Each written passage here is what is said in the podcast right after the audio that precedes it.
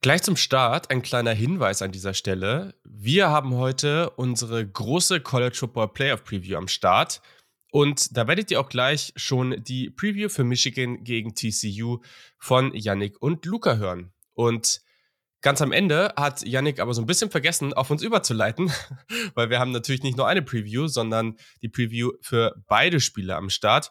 Nicht, dass ihr dann aufhört. Es geht natürlich dann, wenn die beiden fertig sind, weiter und ihr werdet dann die Preview zum Peach Bowl von Kjell und mir hören.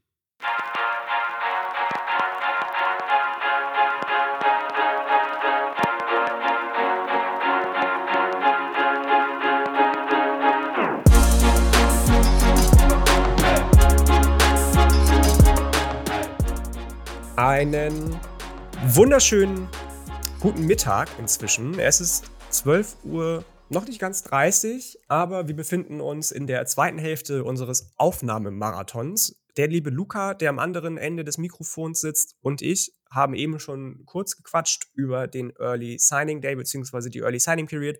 Jetzt geht es um das Thema, das uns ein paar Tage später beschäftigen wird. In genau einer Woche ist es soweit. Ich weiß nicht, wie es zu diesen unsäglichen Zeiten kommt wir sind der Saturday Kickoff Podcast und alle von uns sagen, hä, warum? Warum? Warum? Warum an Silvester diese Spiele? Was soll das? Warum einen Tag vorher und an Silvester? Warum findet das College Football Playoff zu solchen Zeiten statt? Keiner kann das gucken wahrscheinlich. Es sei denn, man ist halt irgendwie hardcore krass drauf ja. und sagt, alle Konventionen sind mir egal. Ich gucke College Football Playoff. So. Macht, was ihr wollt, trinkt eure Benigna-Luft, macht euch Lili, Wild, Wildberry und äh, singt mit Ninja Chuba zusammen ins neue Jahr. Ich gucke College Football Playoff, ist mir schied egal, was ihr macht. Luca und ich haben die Ehre, uns mit dem ersten Spiel beschäftigen zu dürfen, nämlich den Michigan Wolverines und den TCU Horn Frogs, die an Nummer 2 und 3 gerankt ins College Football Playoff gekommen sind und die in einem der jährlich im rotierenden Wechsel in New Year's Six Bowl stattfindenden Playoff-Spiele sich die Ehre geben, nämlich dem seit diesem Jahr ganz unsäglichen Vrbo Fiesta Bowl. Ob ich es richtig ausgesprochen habe, wahrscheinlich nicht. Die Amerikaner kennen kein rollendes R, soweit ich weiß. Außer die Texaner. Ähm, wir beschäftigen uns mit den Playoffs. Das ist das, worauf wir alle hinarbeiten, worauf die ganzen Coaches, Programme, Spieler zuvorderst hinarbeiten in diesen Universitäten, dem Playoff. Das letzte, vorletzte Mal, dass das Ganze mit vier Teams stattfindet, danach mit zwölf Teams, seitdem jetzt der Rose Bowl gesagt hat, wir stimmen der Erweiterung zu. Äh, Rose Bowl Stadion in Pasadena, Kalifornien, von den UCLA Bruins, ganz, ganz berühmt.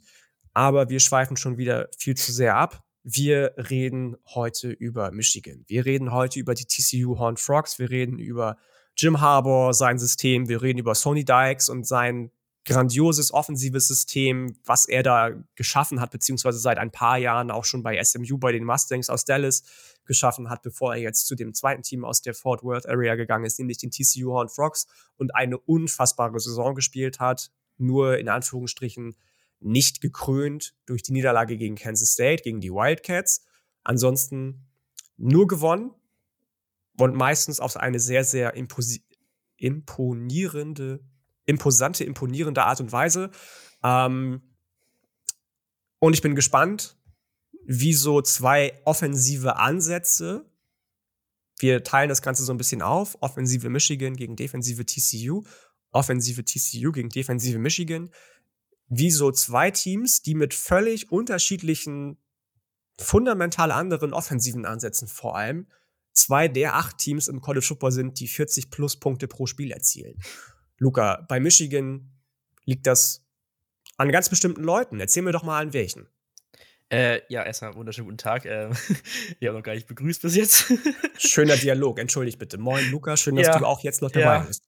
Vielen Dank. Ähm, ich würde einmal kurz generell ein paar Sachen zum Spiel kurz sagen, bevor wir jetzt in die weitere ja, Analyse reingehen, weil dann wird es, dann wird's, glaube ich, echt gut und ich habe auch echt Bock auf die Analyse. Ähm, ja, also erstmal ist es nicht nur das Duell zwischen Jim Harbour und Sonny Dykes, es ist auch das Duell zwischen zwei wunderschönen Maskottchen. Wir haben immer die Hornfrogs, Hornfrösche und die Wolverines, die im Deutschen, ich habe nachgeschaut, äh, übersetzt die Vielphrase sind oder Gulo Gulo. Ähm, so als, als kleiner Fun-Fact nebenbei. Ähm, ja, und ich finde generell, Michigan hatten jetzt im, im Big Ten Championship Game haben sie gegen Purdue gewonnen, haben kommt mit einem guten Gefühl ins Playoff rein. Ähm, TCU halt unglücklich verloren gegen Kansas State, aber es war ein enges Spiel, ähm, hätte auch in beide Richtungen ausgehen können. Ja, Ausgangssituation, du hast bis jetzt ähm, noch kein Team gehabt, das in, der Big, das in der Big 12 war und ein Playoff-Spiel gewonnen hat. Das war letzten Jahr immer Oklahoma gewesen meistens und das sah dann immer nicht so gut aus. Ähm, so, deswegen liegt es also bis an TCU die Ehre der Big 12 aufrechtzuerhalten, beziehungsweise Big 12 gut zu vertreten. Ähm, und was noch ganz spannend fand ähm, zu dem Spiel, beide Teams starten immer relativ langsam in ihre Spiele rein. So, also Michigan ist eines der besten, wenn nicht, ein, wenn nicht das beste Team jetzt gewesen in den letzten paar Spielen ähm, in der zweiten Hälfte. Ähm, vor allem auch gegen Ohio State ist es krass aufgefallen. Ähm, und auch bei TCU ist es so, dass sie manchmal ja schon dann Rückstand geraten, dann aber gut zurückkommen, Comebacks und auch enge Spiele für sich dann entscheiden konnten. Ähm, kurze Statistik dazu. Also TCU ist 23. Punkt in der ersten Hälfte, Michigan 19. Das Team. Und in der zweiten Hälfte ist TCU siebtes Team, Michigan das zweite. Also sieht man schon auf jeden Fall. Ähm, man könnte eigentlich die erste Halbzeit skippen, wenn man so will. Ähm, aber genau. Das noch kurz äh, zum Spiel generell. So. Dann wollen wir reingehen. okay, nicken. Ein Kopf nicken. Gut. Ähm, Michigans Offense gegen TCU's Defense. Ähm, einmal, was ich ganz auch spannend finde bei Michigan, du hast halt nicht einen Offensive Coordinator, du hast halt zwei Co-Defensive, äh, äh, Offensive Coordinators, einmal Sharon Moore und Matt Weiss. Und bei TCU hast du Joe Gillis, Gillespie? Gillespie? Ich bin nicht ganz sicher, wie man ausspricht. Ähm, bist gemutet. ähm, Immer heute. Gillespie. Ja, Gillespie, genau. Ja. Ähm, der hat auch eine sehr, sehr spannende Defense bei TCU ähm, ja, aufgestellt hat. Da sprechen wir gleich noch drüber. Bleiben wir Michigan. Ähm, Michigans Offense, ja, die hat eigentlich den Ansatz gehabt, bis jetzt eine Saison, wir laufen über euch rüber, weil letztes Jahr auch schon so, wir laufen über euch rüber, sind physisch und ja, dann gibt es ein paar Shots, äh, unter anderem jetzt mit JJ McCarthy, ähm, Quarterback von den Michigan Wolverines. Ähm, und ja, wir laufen einfach über euch rüber. Das ist so das erste Grundprinzip physischer Football in your mouth. Ähm, Grundansatz von den Wolverines gewesen bis jetzt so. Ähm, ja, angesprochen, Running Backs hattest du Black Home gehabt, die ganze Saison eigentlich, ähm, war auch im Heisman-Rennen mit drin, hat sich dann leider verletzt ähm, im Spiel gegen Illinois. Ähm, und jetzt ist da Donovan Edwards so ein bisschen ja, auf die Bühne gekommen der auch ordentlich abgeliefert hat. Ähm, hat bisher auch 7,5 Yards per Carry, 7 Touchdowns jetzt schon gehabt in den Spielen. Ähm, und ja, auf jeden Fall sehr, sehr guter Running Back bei Michigan. Ähm, ja, JJ McCarthy, gerade schon angesprochen kurz, ist auf jeden Fall auch äh, immer besser geworden jetzt im Laufe der Saison. Ähm, hatte einfach ein bisschen Schwierigkeiten gehabt. Ähm, aber jetzt auch gerade was ich das Gefühl hatte, bei Plays, wo er auch selber kreieren musste, ein bisschen, wo Pressure kam, hat er auch immer mehr ja, seine Scrambling-Fähigkeiten zeigen können. Ähm, mm, mm. Und ist halt auch einfach als Rusher irgendwie so eine Gefahr. Ähm, kannst du dir noch kurz sagen, was du JJ McCarthy deine ersten Gedanken sind, vielleicht? Ähm, das habe ich schon angesprochen vor einigen Wochen, als wir über die letzten Spiele der Michigan Wolverines geredet haben, auch als wir über Ohio State gesprochen haben dass, dass seine Zahlen vielleicht gar nicht so sehr vermuten lassen, weil er immer sich so in der 50 bis 55 Prozent Completion Range, mhm. Range zum Beispiel bewegt. Aber JJ McCarthy ist ein richtiger Baller. Der bringt genau die richtigen Bälle an. Der hat sowieso Armtalent, das wissen wir alle. Und Scramblen, das hast du eben auch gesagt, funktioniert immer besser. Der trifft genau zum richtigen Zeitpunkt, ähnlich wie Bryce Young. Noch nicht auf dem Level, aber ähnlich wie Bryce Young. Viele gute Entscheidungen. Ja. Und hat damit dafür gesorgt, dass Michigan gerade in Zeiten, in denen es schwierig wurde, unter anderem, wenn sich von der, der von dir angesprochene Blake Corum verletzt hat, auch wenn da natürlich Donovan Edwards so ein bisschen reingesprungen ist in die Bresche mit, ähm, ich, ich glaube, ziemlich genau 400 Yards in den letzten beiden Spielen, mhm. die er gelaufen ist, ähm, ist eigentlich JJ McCarthy natürlich als Quarterback sowieso immer, aber der Fixpunkt. Der Fixpunkt in allen, allen Snaps, die gespielt werden, weil alle Spieler ganz genau wissen, wir hören jetzt auf sein Kommando. Das hast du auch schon angesprochen, dass vor allem in der zweiten Hälfte nicht nur TCU, sondern auch Michigan eigentlich so ein bisschen das Team ist, gerade im Rushing, aber auch was das Passing anbelangt. In der Red Zone sind sie ähm, in der Offensive, in der Rushing-Offensive im vierten Quarter echt en fleek. Also da passiert richtig viel Gutes, da passieren so gut wie gar keine Fehler. Und ich glaube, unter anderem darauf wird es ankommen, dass das genauso gut passiert, dass du diese siebeneinhalb Punkte, die du Favorit bist im Fiesta Bowl, irgendwie auch rechtfertigen kannst, ähm, dass JJ McCarthy mit dem Druck umgehen kann, mit dem er auch umgehen konnte gegen Ohio State. Und ich glaube, wenn du das kannst, wenn du in deinem er ersten, ja, ne, wenn du in deinem ersten ähm, The Game so krass ablieferst, unter so viel Druck, mit so wenig Zeit, weil wir erinnern uns alle, so richtig ins Rollen ist Michigan erst gekommen in der zweiten Hälfte des vierten Viertels. Ähm, das will schon was heißen. Und dann kannst du, glaube ich, auch jedes andere Spiel an dich reißen und gewinnen. Ja. Ob das ja. jetzt ein College Football Playoff ist, in einem New Year's Six Bowl, ob das jetzt ein Spiel im Hinterhof in Castro Brauxel ist oder ob deine Mutter heiratet ein zweites Mal, du kannst alles gewinnen. Ähm, Metaphern, die ja hochgezogen werden, ich bin begeistert. Er auch. Er auch. er kann das und ich bin mir ziemlich sicher, dass wenn es keinen Weg gibt für die Defensive Line, für die Front Seven der TCU Horned Frogs, da Druck auszuüben, was dann natürlich auch wieder mit der Offensive Line von, von, von äh, ja. Michigan zusammenhängt, die ich wieder sehr gut finde dieses Jahr. Ich weiß nicht, ob du da noch was zu sagen hast zugleich, aber unspektakulär. In den letzten Jahren haben wir immer viele hohe Draft-Picks gesehen aus der Michigan Offensive Line. Dieses Jahr weiß ich gar nicht so genau, ob es da so den einen Spieler gibt, ja. der für mich so ein bisschen hervorsticht. Das ist mehr so die Gesamtheit, die einfach wahnsinnig gut ineinander greift, zusammenpasst. Jeder weiß ganz genau, was vor ihm, neben ihm, hinter ihm passiert. Ähm, und da muss die Defensive von TCU ansetzen, glaube ich.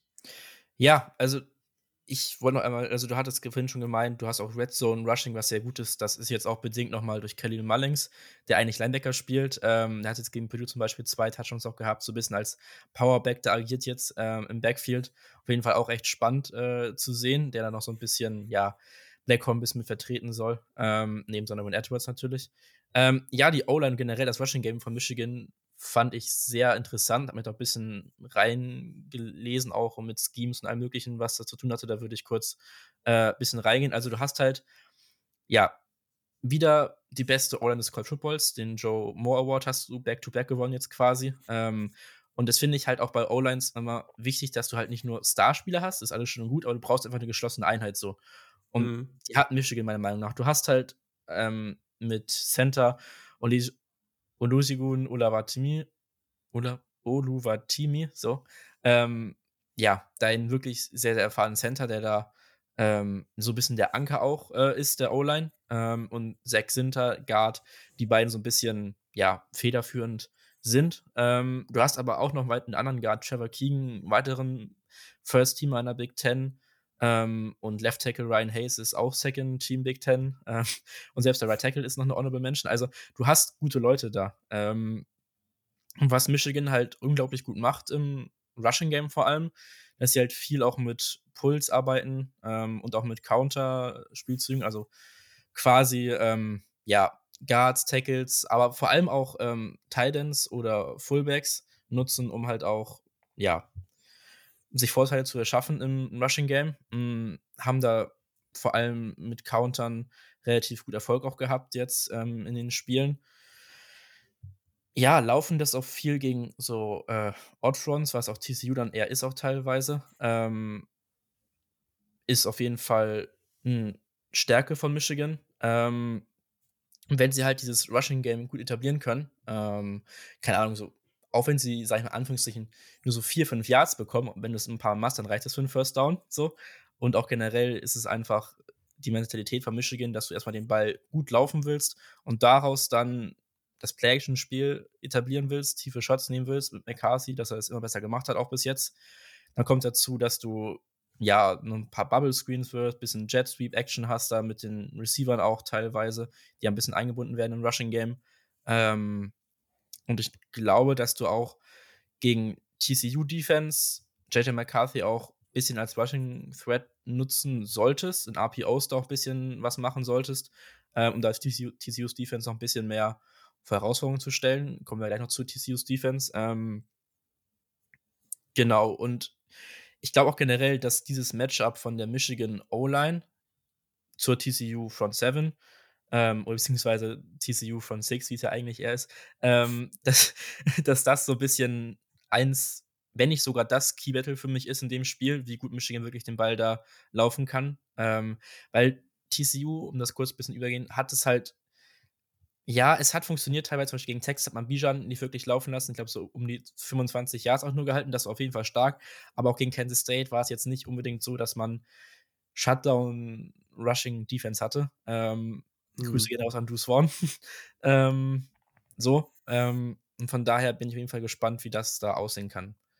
Ja, ja. Du hast schon viele Namen angesprochen. Olu Olu war Timi natürlich der Lockdown-Center im Moment. Ja. Normalerweise sind Center ja immer so, ja, ne, Center, klar, der Name sagt es schon, das Herzstück der Offensive, die aber viele nur als erstmal als Snapper und ersten Blocker für den Quarterback sehen. Das ist überhaupt nicht der Fall. Ja, wenn du so einen starken Center hast wie Olo Oluwatimi, dann ist der auch Dirigent der restlichen Offensive Line. Dann sagt er jedem um sich rum, Junge, du gehst dahin, du gehst dahin, du gehst dahin, ich gehe dahin und dann läuft das. Ja, und ja. es läuft. Die O-Line von Michigan ist, glaube ich, in jeder Kategorie, die du so verteilen kannst, was Offensive Lines anbelangt, in den Top 25. Ja. Nummer 4 in Pass Down Line Yards und Nummer 20 ähm, in Third Down Conversion Percentage. Das ist das, was du eben angesprochen hast. Es wird wichtig sein, dass du JJ McCarthy auch ab und zu einbindest in das Spiel, dass der auch ab und zu mal einfach nur einen Quarterback äh, Sweep einbaut für eine Third Down Conversion vielleicht, die schnell gehen muss und du bist einfach auch prädestiniert dafür vom, vom Ding her. Ja? Die O-Line ist sowieso sehr gut auf JJ McCarthy eingestellt, erlaubt nur ein Sack pro Spiel im Schnitt. Ja. Das, das muss man sich mal reinziehen. Das ist wirklich, wirklich stark und wir spielen nur zwölf Spiele pro Saison. Ja, das ist echt heftig, wenn man sich teilweise überlegt, dass letzte Saison, ich weiß nicht, wo es war, ich meine, das war, ähm, war in einem Spiel von Kentucky gegen, ich weiß es nicht, da wurde Will Levis achtmal allein in einem Spiel gesackt. ja. Achtmal. Ja. ja. Und Michigan erlaubt nur in der ganzen Saison zwölf oder 13 Sacks, je nachdem, wie du zählst. Und ähm, viele Defensiven haben eben Probleme gehabt, gegen eben diese offensive Front sich zu bewegen.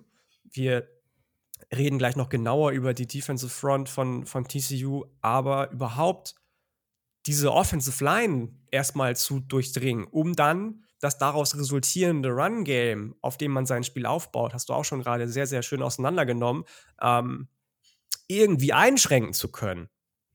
Das ist einfach super hart. Nicht erst ja. seit dieser Saison gegen die Wolverines. Das war letzte Saison auch schon super, super, super krass. Und ich glaube, dass das ähm, ein Mismatch ist, leider. Für ja. die TCU Horned Frogs. Für ich die Hypnotoads, wie sie seit neuestem wieder heißen. Ja, die Hypnotoads. Ähm, du hast die, da die so Horned Jungs Frogs. drin wie die Horned Frogs, wie Dylan Horton, wie Dominic Will, Dämon, Demonic Williams, schöner Name übrigens, nicht Dominic, sondern Demonic, ja. dämonischer William.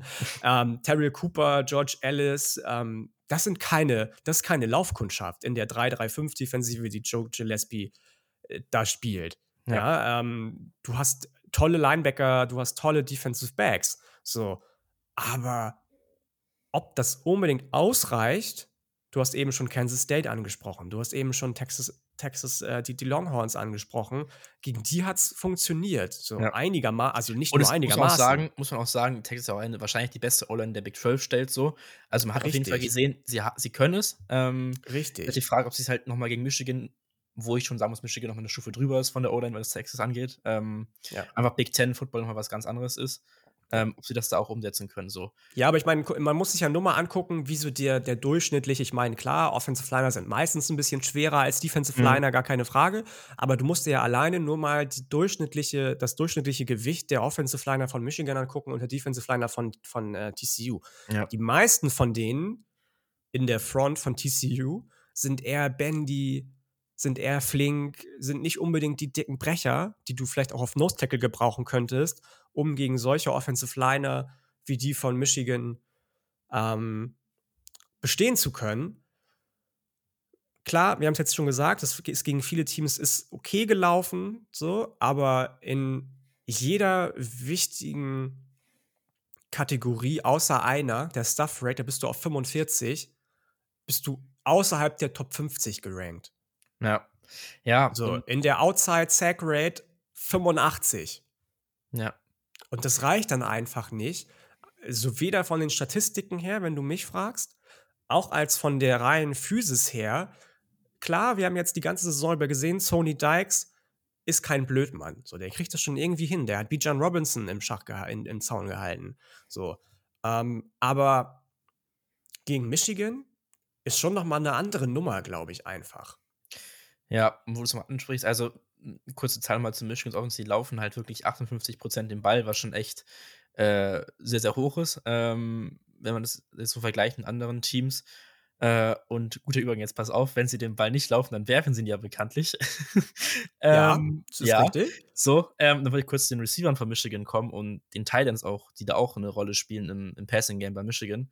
Ähm, du hast halt deine beiden, ja, Outside Receiver, Receiving Options, hast du Ronnie Bell und Cornelius Johnson. Ähm, Ronnie Bell liegt gerade bei 750 Yards, circa 13,5 Yards per Catch. Cornelius Johnson 15,6 Yards per Catch, bisschen weniger Yards, nur knapp 500, 470 so, aber dafür sechs Touchdowns. Ähm, ja, zu den beiden kann man sagen, Ronnie Bell ist schon eher der Receiver, der tiefere Bälle bekommt, aber dann ja, nicht immer so für Touchdowns ummünzen kann, weil Cornelius Johnson nochmal physisch nochmal ganz anderes Level ist, so ähm, auch in der Red Zone nochmal dann nochmal ein ja, Ziel für JJ McCarthy ist, neben den Titans.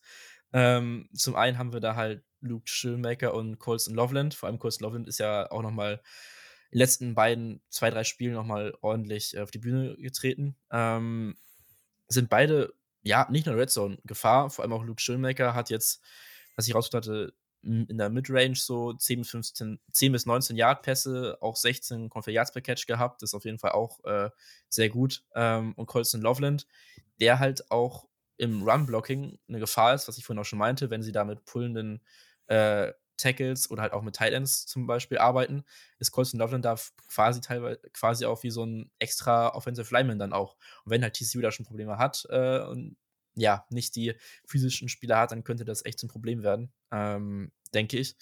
Wenn sie daraus dann die Play-Action-Shots nehmen können, ähm, könnte es eklig werden. Er könnte nicht nur, wird wahrscheinlich. Also ich gehe ja. fest davon aus, dass es wirklich, wirklich, also leider, leider schwierig wird. Allein von, also das andere Matchup, darüber reden wir jetzt gleich, aber Erst das Matchup ja. Offensive Michigan gegen defensive TCU. Du hast eben auch noch mal ähm, die Tight Ends, die vielleicht auch in vielen Blocking-Situationen arbeiten, angesprochen, aber die werden auch in Passing-Situationen, ja. die sich ergeben werden, sehr, sehr wichtig werden. Ähm, in, ich weiß nicht, was diese Seite als Close Situations bezeichnet hat, aber das war eine Seite, auf der ich viele, viele Statistiken mir äh, gezogen habe für heute. In Close Situations haben die Tight Ends der Wolverines letzte Saison zum Beispiel vier Touchdowns gefangen.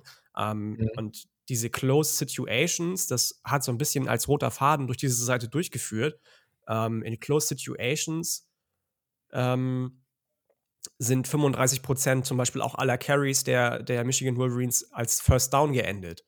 So, was auch immer Close Situations sind. Ja. Keine Ahnung. Ist, ist eine Close Situation, wenn du noch ein Jahr zu gehen hast?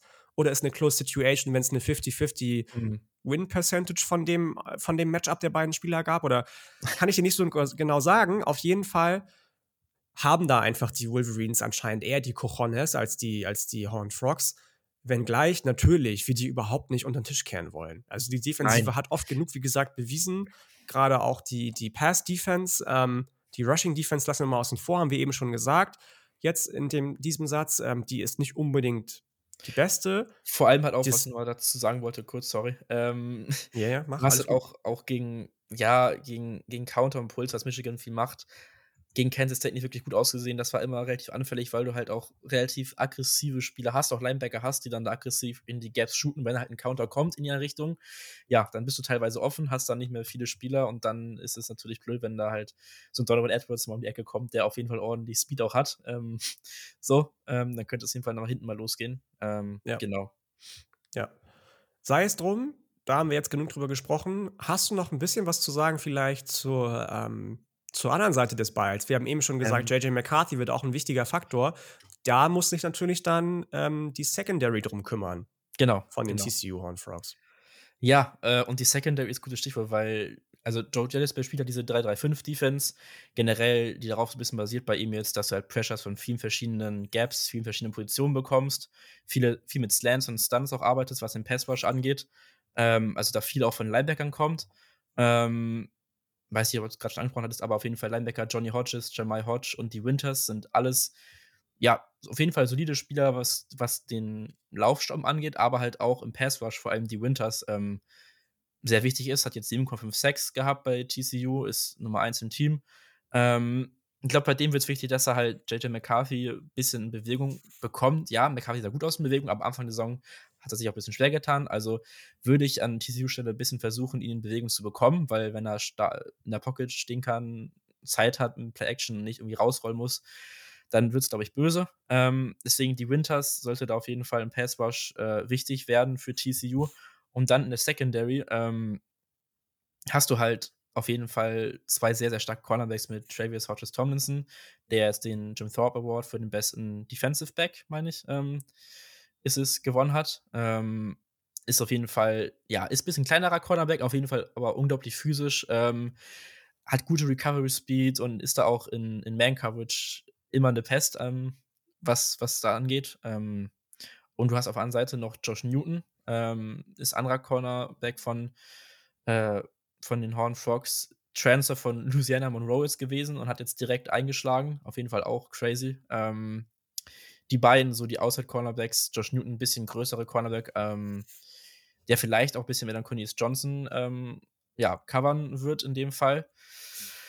Und Nickelback, Miller Bradford, ähm, ist hauptsächlich ja Man-Cover zuständig, hat auch ganz gutes Taken, ist im Run-Support ganz gut. Ähm, also die Secondary von TCU kann auf jeden Fall was. Dann hast du immer noch die Safeties bei TCU, die auch viel ja in der Box genutzt werden, viel in Line of Scrimmage genutzt werden. Vor allem Mark Perry, der ja schon fast als ein bisschen mehr Linebacker eingesetzt wird. Sah jetzt im Big 12 Championship Game nicht so gut aus, aber hat auf jeden Fall davor zeigen können, dass er auch äh, ja, gefährlich werden kann, was den Pass äh, angeht.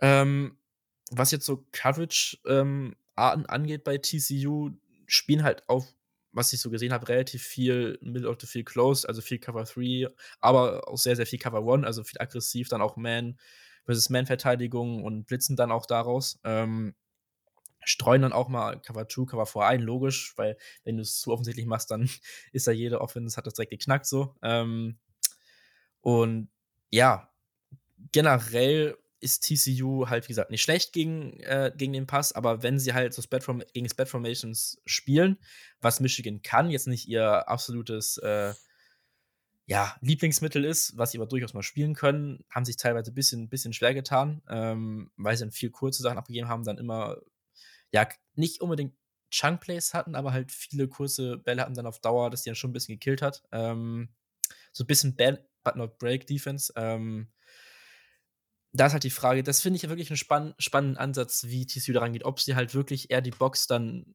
voll, voller machen gegen diese Michigan O-Line und gegen das Laufspiel und dann halt dann riskieren, Play-Action-Shots zu kassieren von JJ McCarthy, ähm, zu, zu, aggressiv im Run-Game zu sein, dass sie dann da irgendwie große Läufe riskieren und dass sie wirklich ein bisschen, ja, konservativer das Ganze spielen. Ähm, muss man schauen, wie sie das da angehen. Das könnte auf jeden Fall spannend werden, glaube ich. Ich weiß gar nicht so genau, ähm, ob ich mich da nicht aus dem Fenster lehne, wenn ich sage, dass die, die ähm, Secondary von TCU vielleicht das Gegenstück zu eben dieser angesprochenen ähm, Mismatch-Geschichte ist Offensive Line Michigan gegen ähm, Defensive Line TCU, aber mhm. andersrum mhm. dieses Mal. Wir haben von McCarthy die ganze Saison über, zumindest war das mein Eindruck, immer viele, viele Bälle gesehen, die dann doch in der deutlich längeren Range unterwegs waren. Ähm, und die Secondary von, von TCU besteht aus Ballhawks. Das sind alles 14 Ballhawks. Picks, 14 Picks in der Saison bis jetzt. 14 Picks in der Saison, genau. Das nochmal als Statistik untermauert.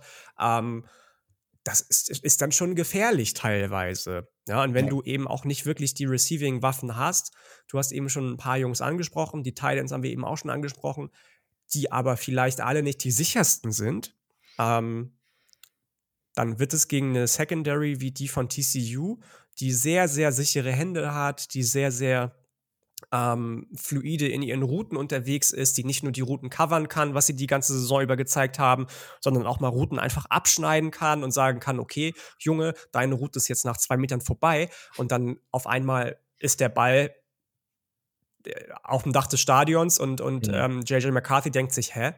Ich habe ja. das gar nicht gesehen, dass mein Receiver gecovert wurde gerade. Da ist die Secondary schon ich muss kurz einmal einschmeißen, da gab es gutes Jahr, was ich jetzt beim, bei der Vorbereitung gehört habe, im Texas-Spiel, wo dann Cornelius teilweise dachte, ob er noch in Ohio ist.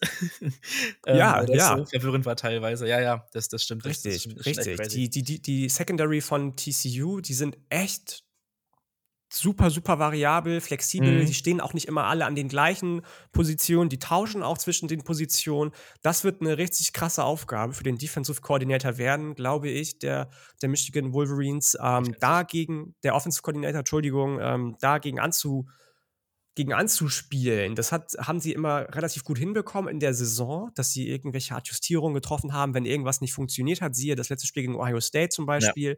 Ja. Ähm, aber Jetzt ist eben Playoff. So, und ich habe zwar gerade gesagt, wenn du die Mutter das zweite Mal heiraten siehst, gewinnst du auch alles andere, so, aber das, das liegt dann halt nicht an JJ McCarthy. Das liegt dann eben daran, dass Jim Harbour eventuell sagt, ich muss meinen Gameplan adjustieren, weil gegen so eine Secondary wie die von TCU hat der wahrscheinlich noch nicht gespielt. Und ich tue mich schwer, dieses, dieses Matchup offensive Michigan gegen defensive TCU nur aufgrund der augenscheinlichen sehr, sehr großen Überlegenheit im wahrsten Sinne des Wortes ähm, mhm. der Offensive Line gegenüber der Defensive Line von TCU ähm, auszusprechen, zu sagen, die Defense, die, die, die Secondary ist völlig unwichtig, weil im Gegenteil, ja. wir müssen sehen, dass JJ McCarthy nicht nur die langen Bälle anbringt, die Big-Time-Throws anbringt, der muss solide auch die kurzen und mittleren Bälle anbringen, darf sich nicht nur auf die langen äh, Raketenkanonen verlassen, weil dann wird es schwer gegen eine Defensive, die wie gesagt 14 Picks diese Saison hatte, nicht Picks, sondern äh, Interceptions. Ja, Luca? Ähm, da eine kurze Statistik tatsächlich drüber. McCarthy hat jetzt über die Mitte, also kurz, mittel und lang über die Mitte, hat er ein NFL Passer Rating von 113,6 und 11 Touchdowns bei zwei Picks. Also kann er schon.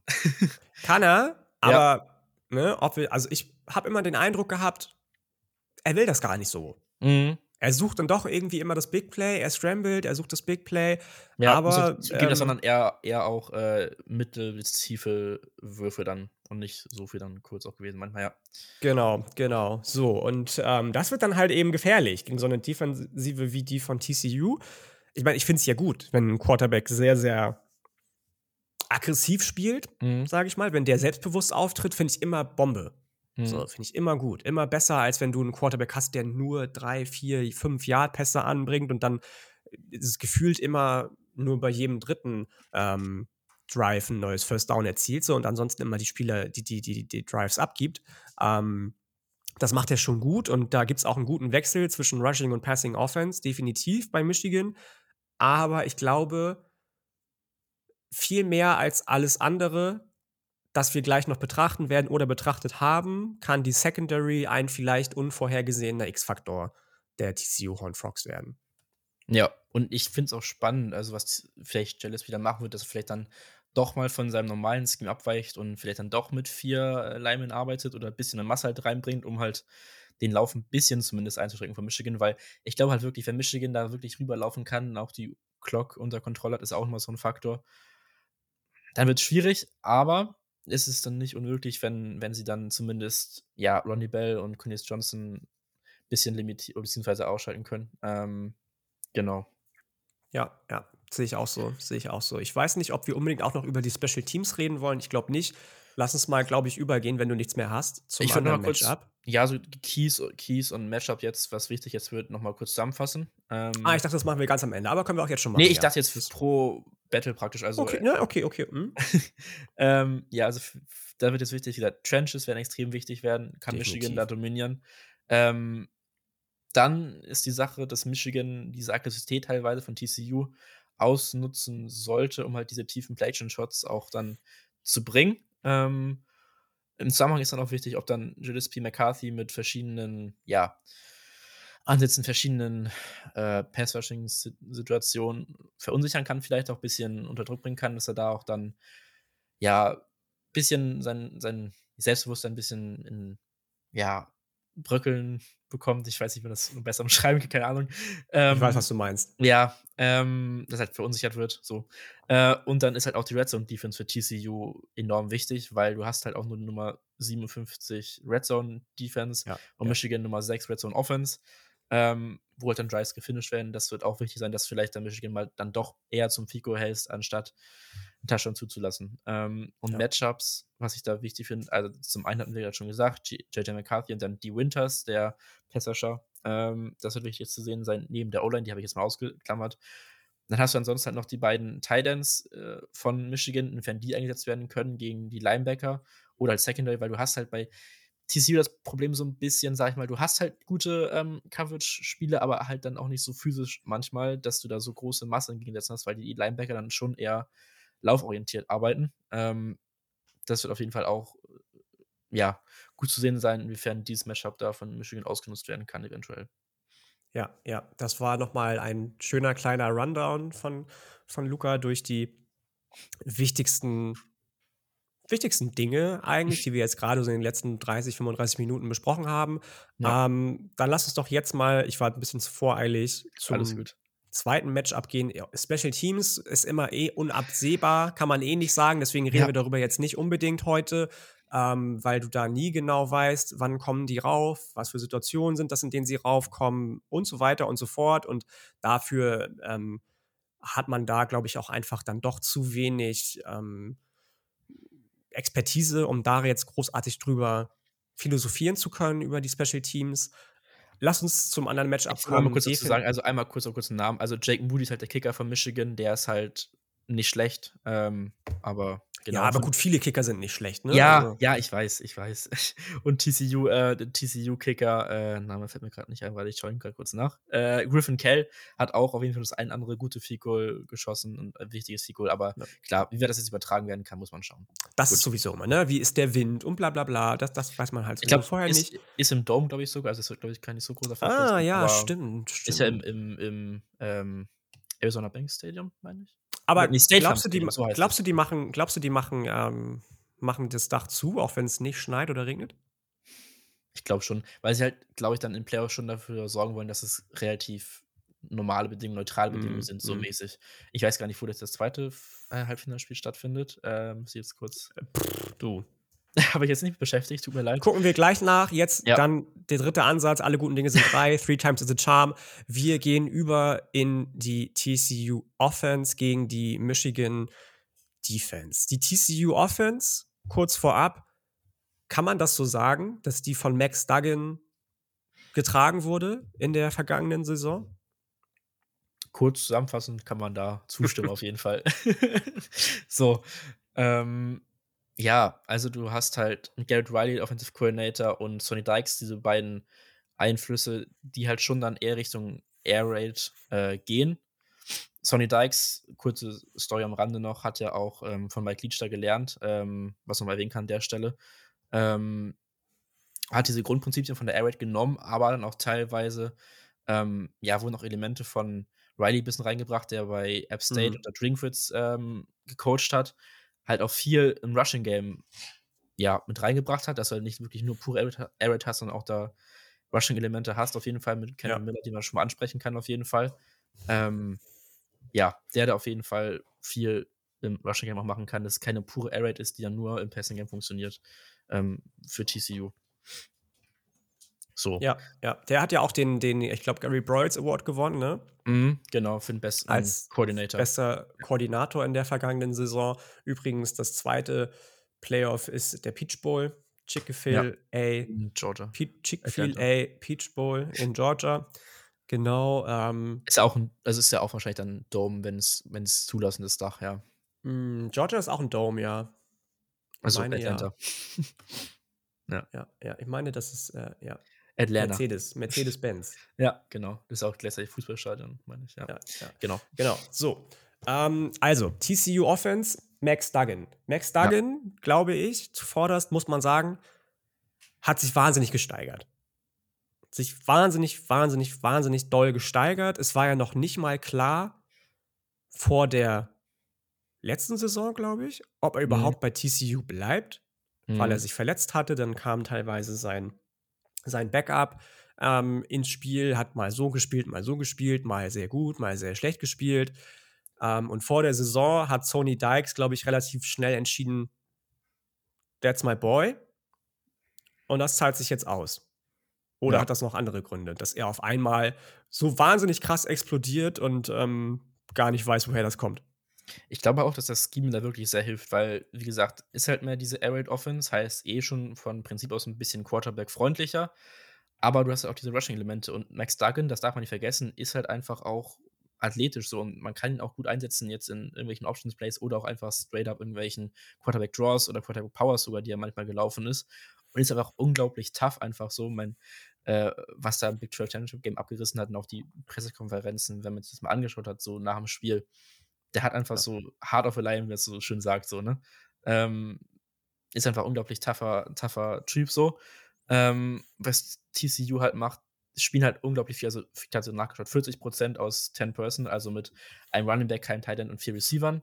Also die klassische Spread-Offense so. Ähm, laufen aber halt auch circa 33% aus dieser Formation, was halt dann nicht alle Array-Teams machen so. Ähm, was halt dann so ein bisschen diese beiden, das Element des Laufes so ein bisschen reinbringt. Ähm, ja, wenn sie laufen, machen sie auch viel mit Counter, was auch, ja, nicht das, also nicht das gleiche wie Michigan, weil sie da mehr dann mit Tackle und Guards arbeiten, nicht unbedingt dann mit Tidance viel. Ähm, wenn sie Tident reinbringen, dann Jared Wiley, der quasi noch ein bisschen da als Blocker geht, aber auch im Receiving Game viel jetzt gemacht hat, auch in den letzten Spielen immer mehr. Ähm, und Genau. Also Max Duggan muss man sagen, ist halt auch heiß und Run-Up gewesen so. Ähm, das Ja, ist ja. auf jeden Fall auch echt, echt crazy. Ähm, Guter Typ. Also ich meine, Ja. wir reden viel über Quentin Johnston gleich noch. Wir reden vielleicht auch noch über Running Back äh, Junior Kendry Miller. Aber Max Duggan ist schon ähnlich wie auf der anderen Seite JJ McCarthy. Hier nochmal deutlich mehr mit auch Statistik unterfüttert. Äh, Der Grund, warum die Offensive so funktioniert, wie sie funktioniert hat. Ja, du hast es eben schon gesagt, der ist auch athletisch, der ist 6 Fuß 2 groß, wiegt 210 Pfund. Das ist jetzt nicht um, das ist schon ein Brecher so. Also Ja. für einen Quarterback ist das schon, ist das schon gut. Und alleine in Passing Touchdowns bist du mit 30 national an Mhm. der 12 gerankt, 75% aller Pässe angebracht, was ein sehr guter oberdurchschnittlicher Wert ist. Ähm, 65% glaube ich, Achso, completed. ich hab 75 Nicht, nicht nur insgesamt Pässe, nein, nein. Ich hatte gerade 65 75, 75 verstanden. Ah, nein, nein, ich- 65, nein, nein. ähm, Okay. Und über 250 Yards pro Spiel geworfen, Ja. vier Interceptions nur. Ja. Und das mh, in einer Conference der Big 12, die, auch wenn Oklahoma gerade vielleicht, entschuldige bitte, ein kleines Down hier defensiv hat, die sich ja unter Lincoln Riley und Alex Grinch sehr gut entwickelt hatten eigentlich. Mit Brent Venables muss man jetzt von vorne anfangen, die eine Conference ist und oder wird und ist, die dann doch auch immer mal mehr sich dahin entwickelt, dass man sagen kann, die Defensiven sind nicht alle rubbish. Ja, So, Iowa State, immer schon Texas. tolle Defensiven gehabt, Texas, Texas Tech, Kansas hatte eine ganz tolle Defensive dieses Jahr. Ähm, und in so einer Conference schafft man es, so einen Quarterback aufzubauen, ähm, jemanden, jemandem einfach das Vertrauen zu geben, zu sagen, hey, du bist unser Typ und du bist derjenige, der dafür sorgt, dass wir 40 Punkte pro Spiel mindestens erzielen. Haben sie geschafft, 40,3 Punkte pro Spiel, sechstbeste Punktoffensive des Landes. Und dann hast du noch nebenbei so Leute wie Kendry Miller, der dir für 17 Touchdowns einfach mal läuft. auch ich hätte es gar nicht, re- also ich hätte das gar nicht realisiert, als ich das nachgeschaut habe, dass so sie, Nee. ja, wird schon ein paar so um die 10, 11, keine Ich Ahnung. auch was nicht, ich auch nicht. 10 und dann 1300 Yards circa. Ja, ja. 6,4 Yards per Carry ist auf jeden Fall, das sind echt sehr, sehr starke Zahlen. Das ist ein Ähm, starker Wert. Im normalen Fall hat man so zwischen 4 und 5 Yards per Carry, weniger Ja. vielleicht sogar noch als 5, Ja. eher so in Richtung 4, 4,5. 6,5 Yards per Carry, richtig, richtig gut. Und dann hast du noch so jemanden rumlaufen wie Quentin Johnston, offensiv, Wide Receiver, der schon länger in der Draft-Diskussion ist, anfangs der Saison noch verletzt war, mhm. jetzt fast dort doch noch bei 1000 Receiving Yards gelandet ist, 900, 5 Ja. Touchdowns und 75 Yards pro Spiel einfach im Average hat, 53 Receptions, brich das mal runter, das sind 17 Yards 8, per Carry. 17 Yards per, äh, per, Catch, per, Catch, per, Catch. Catch. Ja, das, ist, das ist brutal. Ja. Das ist brutal. Und das sind nur zwei Spieler. Da gibt es noch mehr. Ja, vor allem Quentin Johnson, wie gesagt, der ist halt langsam so reingestartet so und hat auch erst im Kansas-Spiel dann mal wirklich seinen Breakout gehabt dieses Jahr mit über 200 Yards und einem Touchdown. Ähm, Quentin Johnson und Kendall Miller hatte man gehört, dass sie eventuell ein bisschen angeschlagen sind, aber ich glaube, dass sie auf jeden Fall spielen, weil das wäre auf jeden Fall schon sehr, sehr äh, ja, ungünstig, wenn die nicht spielen sollten. Ähm, das war auch nur so, dass sie ein bisschen angeschlagen sind und so. Also ich glaube, dass sie auf jeden Fall spielen werden. Ähm, Quentin Johnson hat dann einfach diese, ja, echt, echt ungewöhnliche Kombination von Größe, Speed, aber halt dann auch Agility, die er halt hat. Ähm, wird dann auch mal in Screens gesucht und kann da auch auf jeden Fall was draus machen. Ähm, ich, also, er hat so viele Wege zu gewinnen, wie man immer so sagt. Äh, das ist, das ist echt, echt verrückt. Also entweder überpowert er dich halt in, in der Red Zone zum Beispiel, oder er ist einfach auch echt schnell und guter Roadrunner, dass er da ähm, ja gute Routen gegen dich laufen kann. Oder wenn er halt dann mal kurz gesucht wird, auch nach dem Catch äh, ordentlich was machen kann mit dem Ball. So. Ähm, deswegen Quentin Johnson auf jeden Fall ein Punkt, den Michigan da definitiv limitieren muss. Aber wie gesagt, der ist ja nicht alleine. Ähm, Nein. Ich weiß nicht, was du von Tay Barber hältst. Das ist so ein bisschen mein geheimer Liebling in der Offensive von TCU. 15, großer Senior aus Cypress, Texas. Ähm, hat zwar auch nur, ich meine, fünf Touchdowns gefangen. Vier. Vier Touchdowns gefangen ja. diese Saison, knapp 600 Yards gefangen aber und im Average eben auch 17,4 Yards. Ja. Da sieht man schon mal allein an den Statistiken dieser beiden Jungs, Johnston und Barber, wie die Offensive im Passing Game aufgestellt ist von Max Duggan. Und das ist eben das, was wir eben gesagt haben über, über ähm, McCarthy, dass der da noch ein paar Mal vielleicht zu viel will. Max Duggan weiß ganz genau, welchen Ball er anbringen kann und welchen nicht. Der macht ja. so gut wie keinen Fehler. Keinen. Und, und das wissen die Receiver auch. So viele explosive Plays jetzt gehabt. Also ich hatte irgendwas rausgesehen gehabt, irgendwie circa 20, 50 plus Yards Plays. Das muss man sich mal so ja. überlegen. Das sind halt pro Spiel knapp ungefähr zwei Plays für 50 Yards. Ähm, klar, es ist nicht nur Passing, ist auch Rushing, weil Conor Miller auch mal ein paar big, äh, gute Läufe bei hatte. Aber trotzdem, also Taiji Barber, nochmal kurz zu dem, ist halt wirklich so ein kleinerer shiftier Receiver mehr, mhm. aber auf jeden Fall auch, äh, ja, für Deep Shots immer gefährlich. Ähm, und da finde ich auch auf jeden Fall echt spannend, wie der im Spiel eingebunden ist, wenn halt Johnson jetzt Double Teams mehr bekommt und mehr Aufmerksamkeit bekommt, dass der halt vielleicht so ein bisschen da Lügen ausnutzen kann oder wenn halt dann nur mal in Single-Man-Coverage ist gegen einen Cornerback von Michigan, ohne jetzt irgendwie Safety-Hilfe hat oder sowas. Ähm, ja. Das könnte auf jeden Fall auch wichtig werden für TCU. Weiß ich noch zu Kanji Miller fällt noch äh, ein, zwei Worte. Ähm, hat jetzt wie gesagt, eine starke Saison gehabt. Die letzten drei Spielen ist er jetzt nicht komplett eskaliert, hat jetzt in Anführungszeichen halt nur 4,6 Yards per Carry, was halt normalerweise ist, ist okay. Ähm, für ihn halt dann doch eher schlecht gewesen. Ähm, mhm. Aber genau, wenn man auch keine Miller hat, dann darf man auch nicht immer Emery Di Mercado vergessen, der sein Backup auch ein paar Snaps bekommt, ähm, immer da reingeworfen wird. Finde ich auch einfach ein geiler Name. Ja, Emery ja. Di Mercado, ähm, schöner Name. Ähm, der da auch so ein bisschen, ja, ihn ein bisschen entlastet. Ähm, vielleicht, wenn er angeschlagen ist, auch vielleicht noch ein paar mehr Snaps bekommen wird, muss man schauen.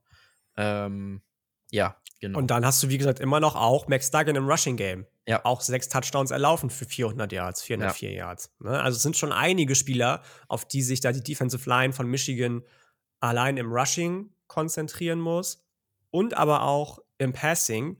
Und ich habe das Gefühl, mit Ausnahme gegen Ohio State, weil da einfach Playmaker und Playmaker und Playmaker rumlaufen, sogar bis in den Fourth- oder Fifth-Stringer, hatte Michigan offensiv bis jetzt noch nicht so eine Challenge.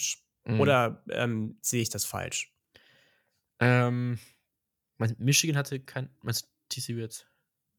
Nee, äh, Michigan hatte noch nicht so eine Challenge defensiv wie TCU. Ach, defensiv, okay. Off, ich glaub, ne, wir reden ja jetzt gerade ja, ja, über die ja, Offensive von TCU und die ja, Defensive das, von Michigan. Kurz offensiv reingesprochen, deswegen war ich äh, kurz erwirrt. Ähm, ja, wie die, wie die Offensive von TCU. Ah, hatten okay. sie noch keine Challenge. So, jetzt haben wir es. Genau. Ähm, ja, ich glaube, das ist auf jeden Fall, äh, das stimmt auf jeden Fall. Ähm, und vor allem auch die O-Line von, von TCU ist ja auch nicht schlecht. So, du hast da ähm, den ja wahrscheinlich besten Spieler Offensive Line ist Steve Avia, Offensive Guard. Ähm, hast halt mit Transfer Allen Ali Center hast du jemanden reinbekommen, der direkt von SMU mit Sonny Dykes gekommen ist, der halt direkt das Scheme wusste, was Sonny Dykes spielen will mit dieser Air Raid, direkt da so eine Führungsrolle übernehmen konnte, ähm, was glaube ich auch sehr wichtig war. Ähm, beide First Team Big 12 und dann hast du auf anderen Guard-Positionen, ja, ein bisschen Rotation mit John Lance, Wes Harris, das ist nicht ganz so gut, aber trotzdem noch ein gutes Niveau. Ähm, was halt ein bisschen ein Problem ist bei TCU, sind die Tackle-Positionen, was halt, ja, wenn du so ein Pass-Heavy-Scheme hast, dann schon wichtig ist. Ähm, Brandon Coleman, Andrew Corker sind die beiden Offensive Tackle und haben halt dann schon Probleme gehabt, wenn es gegen bessere Edge Rusher ging. Klar, Terry Wilson, Felix Anodike Osoma und auch den Marvin Overshawn teilweise gegen Texas sind jetzt nicht die schlechtesten Spieler. Aber Beileibe nicht. Mhm. Nee, wenn du halt im Playoff spielst gegen auch Teams in Michigan, da kommen wir gleich zu, die auch gute Edge haben, dann wird das halt nicht einfach. Ähm, und da ist auch so ein bisschen die Sorge, die ich da habe, dass da, wenn es halt längere Plays gibt oder wenn Max Duggan da längere Zeit braucht, um einen Receiver zu finden, dass da über die Edge dann schon ein bisschen Druck kommen könnte. Mike ja. Morris, vielleicht ein erster genau. Name, über den wir genau. reden sollten. Second Team All-American. Letzte Saison, elf Tackles for Loss, siebeneinhalb Sacks, two batted balls on the defensive line. Das heißt, ähm, einfach runtergeschlagen aus der Defensive Line vom, vom Quarterback-Wurf äh, ja. aus. Das sind Namen, Mike Morris, Defensive Line, DJ Turner, Mike Sandstrill ähm, in der Secondary du hast es eben gesagt, die haben gegen keine, keine Laufkundschaft gespielt bisher. Tyree Johnson und so weiter und so fort. Aber das sind vielleicht auch einfach schon von der, von der Size, ähnlich wie die Offensive Line von Michigan, ganz andere Kaliber. Da haben wir ähm, in der Big Ten ja sowieso immer, ähnlich wie in der SEC, so einen kleinen, in Anführungsstrichen, Wettbewerbsvorteil zu beobachten, dass da einfach die, die dickeren der dicken Jungs nochmal hingehen in diese beiden Conferences. Und das ist bei Michigan auch definitiv der Fall. Also, das sind so die ersten drei Spieler, auf die ich mein Augenlicht werfen würde. Gibt es für dich noch andere, die irgendwo irgendwie wichtig werden könnten? Ja, ähm, wenn wir kurz einmal, sorry, wenn wir kurz bei der D-Line erstmal noch kurz bleiben. Du hast halt Nose Tackle Marty Smith, der ja, hatte ein paar Schwierigkeiten gehabt, wurde irgendwie festgenommen, glaube ich, was ich jetzt gehört hatte, war beim Big Ten Championship Game dann nicht wirklich gespielt, ist trotzdem, jetzt abgesehen davon, ist er ein First-Team äh, Big Ten-Spieler ähm, und wird wahrscheinlich auch spielen können. Also der wird wahrscheinlich wichtig sein, da im ja, Rushing-Game was zu machen ähm, gegen Kendall Miller. Ähm, und ja, du hast dann noch weitere Edge-Rusher mit Ijabi Oke, der auch 4-6 hat, und Jalen Harrell, die da beide auch ähm, reinrotieren. Und was ich ganz spannend fand, du hast es ja letztes Jahr, hattest ja diese Monster, Monster-D-Line gehabt mit Aiden Hutchinson, Ojabo und auch Critty Pay. Ähm, die hatten insgesamt 34 Sex gehabt und Michigan hat jetzt schon 40 Sex die Saison. Also es ist halt ja. halt noch mal krasser als letztes Jahr. Ähm, das darf man halt nicht vergessen. Du hast ja nicht die großen Namen, aber insgesamt funktioniert diese Unit halt noch mal auf einem anderen Niveau. Ähm, was man mal sieht bei Expected Points Added, also EPA, ist bei Michigan jetzt bei minus 11,56. Ähm, also defensiv ist es natürlich gut, wenn du negative Punkte zulässt, also dass du weniger Punkte zulässt. Mhm. Ähm, vierte im, im Land gerankt. Ähm, lassen 13,4 Punkte auch nur äh, zu pro Spiel. Das ist auf jeden Fall echt crazy gut. Und in der Secondary hast du schon angesprochen gehabt, äh, Mike Sinister, der halt so ein bisschen auch versitabel eingesetzt wird in der Secondary von Michigan, mal als Nickelback, mal ein bisschen als Safety, Cornerback. Ähm, das ist ganz, ganz cool anzuschauen. Ähm, wen ich da aber auf jeden Fall sehr, sehr spannend finde, ähm, noch in Secondary, ist Cornerback Will Johnson, der Freshman. Ähm, wird ja, ist wahrscheinlich so mit der physische Cornerback bei Michigan, ist 6 Fuß 3 groß, hat jetzt über das Jahr gegen relativ viele, ja, Big Body Wide Receiver gespielt. Wird dann wahrscheinlich äh, die Task bekommen, da so gegen Quentin Johnston anzutreten, großen Teil der Zeit. Ist halt Freshman, das ist halt dann so die Sache. Ähm, weswegen ich nicht glaube, dass sie halt ihn durchgehend gegen Johnson haben, sondern auch ein bisschen durchrotieren, vielleicht mal Sandristel da haben ähm, und auch dann halt Safety-Hilfe geben over. Das ist nämlich ein anderer Name, den ich noch hatte, Rod Moore.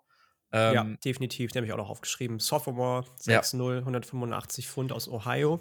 Ist halt auch mehr dann so ein, ein ja, Pass-Defender, Pass-Defending Definitiv. Ähm, ja. Drei Interceptions, drei Passes deflected in der Saison. Bin ich ja. ganz bei dir. Ja. Also, wenn die halt so mit Will Jones vielleicht ein bisschen Rod Moore helfen, ähm, könnten sie Quentin Johnson, also das muss das Ziel sein, dass sie Quentin Johnson da limitieren. Ähm, Definitiv. Weil, weil, wenn der dich auseinander nimmt, dann, dann wird es schwierig, glaube ich. Ähm, ja, und dann Linebacker hast du Michael Barrett, wahrscheinlich einer der variabelsten Defender noch in der Wolverine Defense. Äh, hat jetzt auch 3,56, aber auch zwei Picks gehabt. Äh, Junior auch Junior Colts mit den meisten Tackles in der Michigan Defense auch noch zu erwähnen, hat jetzt 95 Tackles gehabt. Ist ähm, erst ein Sophomore und das meinte ja. ich eben mit den dickeren Jungs, der, dicke, ja. der dicken Jungs, 235 Pfund für einen Linebacker. So, das sind, ja. Das, also viele würden sagen, das ist doch schon viel zu viel für einen Linebacker, aber so muss der moderne Linebacker aussehen. 6'2 groß, 235 Pfund. Du musst gegen die Tight Ends, du musst gegen die Running Backs, du musst auch gegen die äh, gegen die Defensive Liner der gegnerischen äh, Mannschaft, des gegnerischen Teams, musst du bestehen können. Das kannst du als Linebacker nur, wenn du, wie Colson eben, 95 Tackles, also richtig, richtig gut ja. auch, ähm, wenn du so gebaut bist.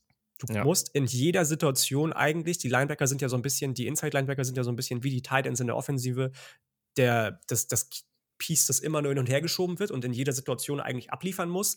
Ähm, so musst du drauf sein. Und Junior Colson ist das. Das wird auch ein ganz, ganz wichtiger Spieler, ja. Hm? Ja, ja. Und was halt auch Michigan macht, die spielen dann auch mehr mal gerne teilweise auch Five-Man-Fronts, was ja TCU dann eher mit Three-Man-Fronts macht, Michigan eher dann ein bisschen schwerer geht in, in dem Sinne, ähm, aber auch viel variieren, also auch, auch mal 4-3, 3-4 spielen, also die spielen alles Mögliche in der Defense, was sie halt auch dann so ein bisschen unberechenbar macht und was bei der Defense ja prinzipiell auch immer gut ist, dass sie mhm. unberechenbar bleibt so.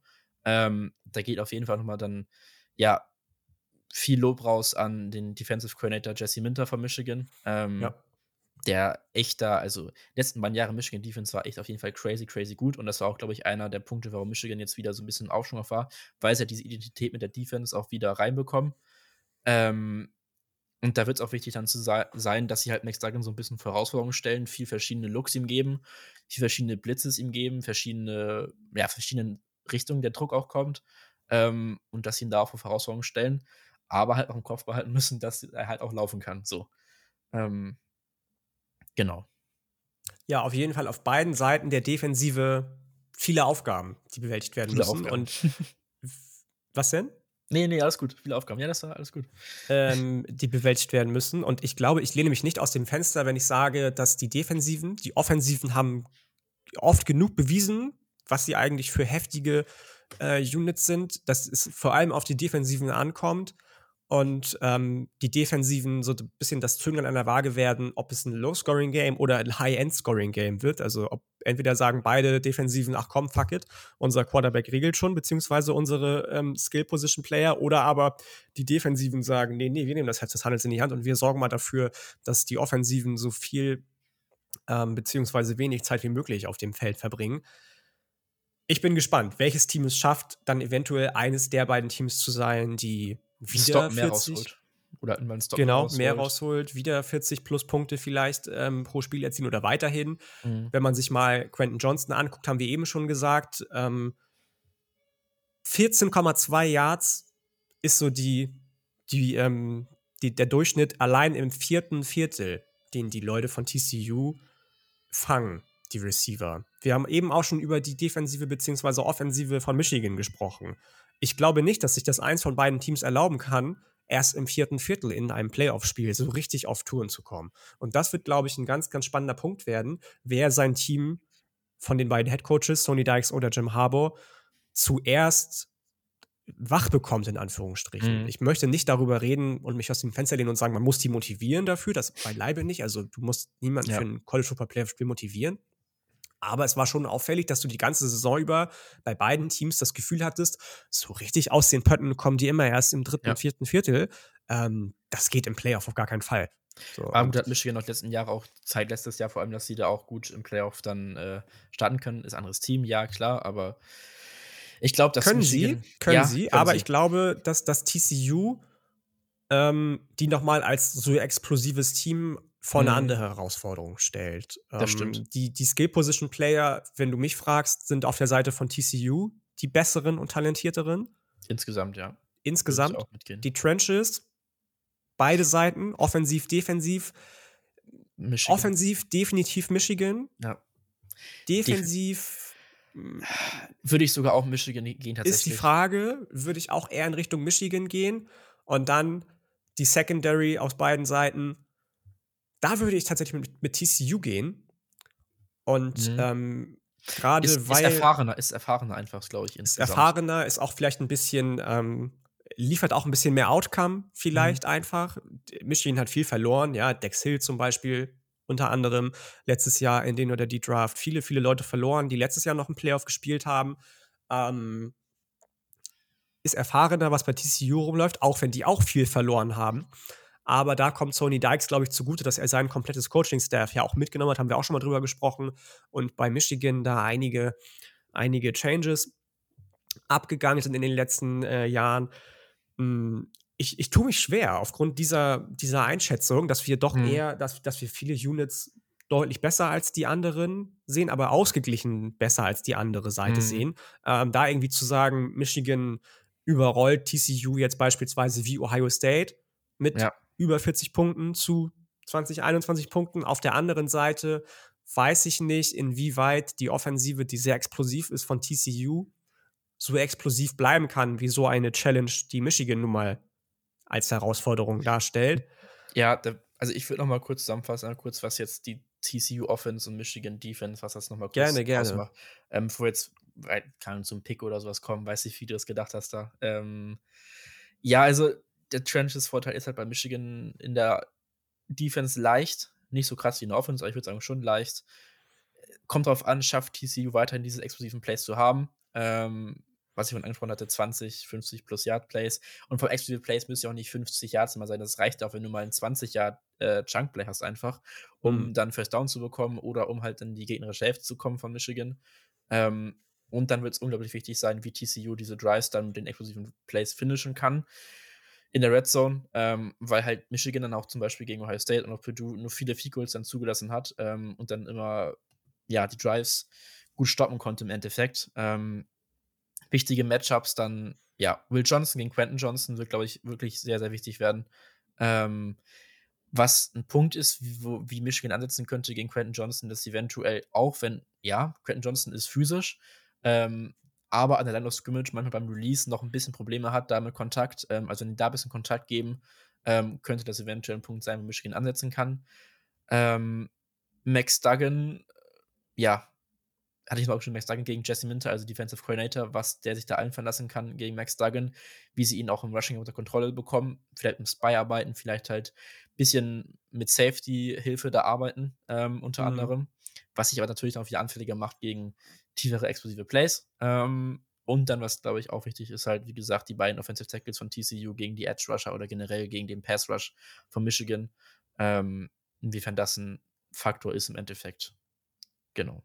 Ja, ja. Ich glaube, auch das wieder ein Rundown, den man sich geben kann ähm, und der sehr, sehr gut beschreibt, worauf es ankommt in diesem wichtigsten Spiel des Jahres wahrscheinlich für beide Coaches, für beide Roster, für beide Programme. Das Playoff ist eben einfach, wir haben noch dieses Vier-Team-Playoff. Ja. Erst ab übernächstem Jahr gibt es ein Zwölf-Team-Playoff, in dem es dann vielleicht ein bisschen einfacher ist, seinen Platz zu finden. Aber das Vier-Team-Playoff ist eben einfach immer noch ein sehr, sehr, sehr exklusiver Kreis. Und das auch mit Recht. Das ja. auch zu Recht. Es ist in Ordnung, dass da dieses Jahr so Teams wie Alabama eben nicht drin sind, ähm, weil andere Teams, unter anderem Michigan und TCU, aber auch Georgia und Ohio State. Darüber reden Kiel und Luca in der anderen Preview. Äh, Kiel und, und, und ich bin heute Kiel und ja. Julian in der anderen Preview. Ähm. Es verdient haben, es wirklich verdient haben, in diesem Playoff zu stehen, in diesen beiden wichtigen New Year Six Bowls zu stehen und dann eventuell im nächsten Jahr, im Januar, immer noch leider auf einem Montag. Ich verstehe es nicht, frage ja, mich nicht warum. Nächste, nächste dumme Timing-Ding. Also, das ist ich, beide. Ich weiß es wirklich nicht. ganze Playoff ist so dumm getimed. Äh, ähm, ja. Eventuell in diesem Spiel stehen, das für viele Jungs im Roster das größte ihrer Karriere werden wird. Ähm, ja. Jedes NFL-Spiel ist groß, aber ich glaube, so ein College Football Playoff, das hast du eben nur einmal, wenn überhaupt in deinem Leben, gerade in so einem kleinen Feld. Mhm und deswegen bin ich sehr, sehr gespannt. Ich weiß nicht, wollen wir jetzt einen Pick abgeben eigentlich? Wollen wir sagen, hey, ähm, ich glaube oder? Ja, ich weiß nicht, ob wir unbedingt mit dem Spread jetzt hier gehen oder damit arbeiten müssen. Also, wir können einfach so lass sagen. Es doch, lass es doch genau. ohne Spread machen, aber ja. was, was glaubst du, wäre am Ende vielleicht das Quäntchen nicht mehr Glück? Das, mhm. Ich meine, Glück brauchst du auch immer, ja, das haben wir eben auch schon bei den Special Teams gesagt. Das ist eh mhm. unvorhersehbar, was da wie passiert in Sachen Special Teams, die immer auch einen großen Faktor spielen. Ähm, aber was, was glaubst du, wer am Ende weniger den Stempel des anderen aufgedrückt bekommt und sein eigenes Spiel durchziehen kann und deswegen gewinnt? Ja, und ich glaube, da muss ich dann halt als Big 12-Homer leider dann doch mit Michigan gehen. Ähm, ich glaube, das wird ein spannenderes Spiel, als viele denken, weil viele auch da direkt TCU schon abgeschrieben haben, was sich man so auch vor allem in den USA mitbekommt, dass da viele nicht so hoch auf TCU auch sind. Ähm, ich glaube, es wird ein spannendes Spiel. Es wird meiner Meinung nach auch wahrscheinlich dann, ja, wie der Spread auch sagt, ist gerade bei 8 oder 7,5 Punkten irgendwie so. Also es wird auch ein One-Possession-Game irgendwie sein, glaube ich. Ähm, aber im Endeffekt glaube ich, dass einfach Michigans physische oder physi physische Art, oder nennt man das Physicality, kann man nicht sagen. Wie heißt denn das? Doch, Physis ja, Physicality. ja, Physicality, Physis halt einfach ähm, der ausschlaggebende Punkt ist, ähm, wo dann Michigan dann doch, vor allem offensiv, TCU's Defense dann so ein bisschen Stempel aufdrücken kann. Ähm, genau. Gehe ich mit, glaube ich. Und das ist auch unspektakulär, wie es sein kann. Ich, ähm, du hast es eben gesagt, die Amerikaner in den Medien sehen auch viele ähm, dann doch deutlich Michigan vorne. Die Athletic, eine sehr, sehr bekannte Sportmedienanstalt in den USA, sieht zum Beispiel 12 zu 1 Michigan vorne. Die haben 13 Leute gefragt, wer gewinnt das Ding? 12 haben gesagt Michigan, einer Ja. oder eine, ich weiß es nicht so genau, hat gesagt TCU ist mein Pick. Und so gerne ich auch diese Cinderella-Story von Max Duggan gerne sehen würde, so sehr ich schätze, was Sony Dykes diese Saison geleistet hat, Ja. ähm, glaube ich eher, dass, dass sich die Erfahrung von Jim Harbour durchsetzen wird und ähm, die Rushing Attack einfach zu viel ist für TCU. Das ist das Matchup, wo ich den größten, die größte Diskrepanz einfach Ja. sehe. Rushing Attack und Defensive äh, Line und Outcome auch von, von TCU. Mhm. Weswegen ich auch mit Michigan gehe. Und, Und damit wäre der erste Teil von einem eventuellen The Game Rematch im National Championship Game wäre ja schon mal dann gegeben, ne? korrekt, ich bin deswegen Ey. umso Ja. gespannter, was Julian und Kiel aus ihrer Preview machen. Wir nehmen das Ganze hier quasi parallel auf, wenn ihr was hören möchtet zum Spiel Ohio State gegen Georgia, beziehungsweise Georgia gegen Ohio State, wo es ja tatsächlich einen kleinen Heimvorteil für, Ohio, für, für Georgia gibt, weil das Spiel in Atlanta stattfindet, haben wir gerade rausgefunden. Ähm, dann schaltet auf jeden Fall bei den beiden ein. Wie immer gilt, wenn ihr noch Fragen habt, ballert sie gerne raus. Wir können natürlich, auch wenn wir uns immer bemühen, nicht auf alle Details eines Spiels eingehen, eines Teams eingehen, eines Coaches eingehen, eines. Ich hätte auch- ähm, Zum Beispiel schematisch, ich hätte noch so viel tiefer eingegangen, ich hätte mir noch so viel rausgeschrieben, was ich. Also, falls ihr noch Fragen habt, schematisch, da habe ich noch ein paar Sachen. Ähm, könnt ihr Ist Luca euer. Mann, definitiv. ähm, und ich eher Ja. statistisch. Das war heute so mein, mein, ich hatte viele, viele Statistiken auch noch hier stehen, die vielleicht aber an anderer Stelle besser gepasst hätten. Also fragt uns gerne noch viele, viele andere Sachen, wenn ihr noch andere Dinge erfahren wollt. Ansonsten gilt wie immer Kritik, alles andere immer auch gerne gesehen über die Social Media Kanäle. Folgt uns gerne auf allen Social Media Kanälen, auf Spotify, auf eurem Podcast Player des Vertrauens. Wenn ihr mehr tun wollt, um diesen Podcast zu unterstützen, damit wir das weiterhin in so grandioser Viererkonstellation ähm, fortführen können und vielleicht sagt, ihr habt irgendwie 2,50 Euro für einen Kaffee oder für ein Fischbrötchen über. Auch das geht über Steady HQ, gibt es auch in den Show Notes die Links dazu. Ein Supporter System ist das Ganze. Darüber erfahrt ihr auch definitiv einige Vorteile. Bald starten ja auch wieder, startet auch die Draft-Season, dann wird es auch wieder zum Beispiel Scouting-Sessions geben, Supporter-Draft und so weiter und so fort. Die Fantasy-Ligen gehen in die heiße Phase gerade, ist die Playoffs ähm, fangen an. Auch das ist ein Supporter-Only-Feature. Dann kommt gerne dazu, seid dabei. Wir freuen uns aber auch immer so über jeden Austausch mit jedem und jeder, die nicht SupporterInnen ist. Ähm, das noch kurz dazu gesagt. Und ansonsten genießt die Weihnachtstage, bleibt gesund, habt eine gute Zeit mit eurer Familie, kommt gut durch die Jahre und meldet euch, wenn ihr noch irgendwas wissen wollt vor Silvester beziehungsweise vor dem 30. Dann bemühen wir uns auch darauf noch zu antworten. Ja. Was machst du jetzt noch, Luca? Hast du jetzt noch irgendwas Schönes vor? Oder, ähm, Äh, heute Abend tatsächlich wird hier Plätzchen gebacken mit Glühwein. Da freue ich mich. du hast Bock ja, am 23. auf den Glühwein. Genau. Natürlich. Oder- Nee, auf die Plätzchen. Auf die Plä ganz hier, nur die Plätzchen. Hm, hm, ja, ja. ähm, nee, und dann halt Weihnachten. Ja, wird, ich freue mich. Freue mich. Alles, ja, ja, ich muss noch ein bisschen arbeiten heute, leider. Letzter Tag. Ähm, und ich glaube, ich habe noch zwei, drei Tage dieses Jahr. Der Rest ist dann auch frei. Und dann geht es morgen auch, morgen Mittag zur Familie. Und dann ähm, ist es schön, weil es immer schön ist. Ja. Ich hoffe, bei euch allen ist auch das Fest ähm, eher ein Fest der Liebe als alles andere. Und in diesem Sinne, bleibt gesund. Wir hören uns die Tage. Macht's gut, Leute. Ciao. Go Frogs. So, ja, jetzt haben wir das erste Spiel bereits hinter uns gelassen. Vielen Dank an Yannick und Luca, dass ihr das so ausführlich äh, ja, gepreviewt habt und euch da schön angeschaut habt, was das so geben kann. Mm. Und wir haben natürlich auch noch eine zweite Partie vor uns. Die Partie, die etwas später an dem Abend am Start sein wird oder in der Nacht. Ähm, ja, wir können uns auch gerne gleich nochmal über das, äh, über die Uhrzeit und das ganze Scheduling auslassen, wenn wir wollen, oder wir können es lassen. Aber bevor wir da reingehen, erstmal, ja, hallo von der Corona-Fraktion hier. Äh, sowohl Kjell als auch ich, wir sind beide Corona-positiv zu Weihnachten, wie man sich das so wünscht.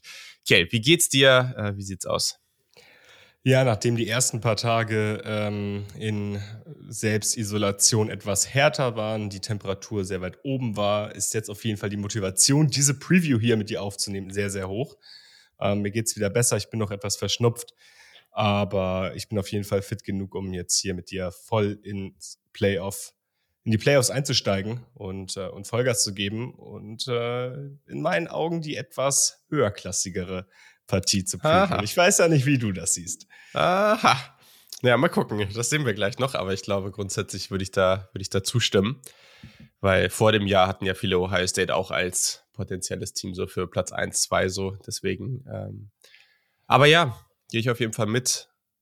War die letzten Tage jetzt so semi-geil. Generell eh die Nachricht, dass man Weihnachten dann irgendwie anders planen muss, mhm. äh, als es mit der Familie zu verbringen, ist irgendwie nicht so geil. Aber ist jetzt halt einfach so, mh, hm, muss auch sagen, also falls jetzt heute irgendwas ist, ich werde, wenn ich husten muss oder versuchen, mich zu muten, aber generell, äh, wenn, wenn wir vielleicht nicht so ganz äh, auf der Spur sind, dann seht's uns nach. Die letzten Tage waren irgendwie so semi-geil, muss ich wirklich sagen. Die Symptome sind so gewandert. so mal dies, mal jenes. Das war irgendwie schöne Abwechslung. Aber gleichzeitig, was gut war jetzt für diese Folge, dass es äh, seit heute mir dann doch merklich besser geht als in den letzten Tagen. Also denke ich, werden wir das ganz gut über die Bühne bringen. Nochmal ganz kurz, wir haben vor ein paar Tagen schon die, das Recap zum National Signing Day rausgebracht, beziehungsweise Luca und Yannick. Und äh, genau, da könnt ihr auch gerne nochmal reinhören, weil da ist ja auch eine Menge los gewesen. Super spannend. Es wird jetzt noch eine Menge andere News geben die nächsten Wochen äh, und da könnt ihr dann natürlich auch äh, hier, hier reinhören. Das werden wir dann in den nächsten Folgen auch alles machen. Fühlt sich gerade eh ein bisschen komisch angefühlt. Ähm, war, ist die letzte Folge, die man so aufgenommen hat, sehr viel länger her. Also irgendwie ja. ist ein bisschen weird. Aber gut.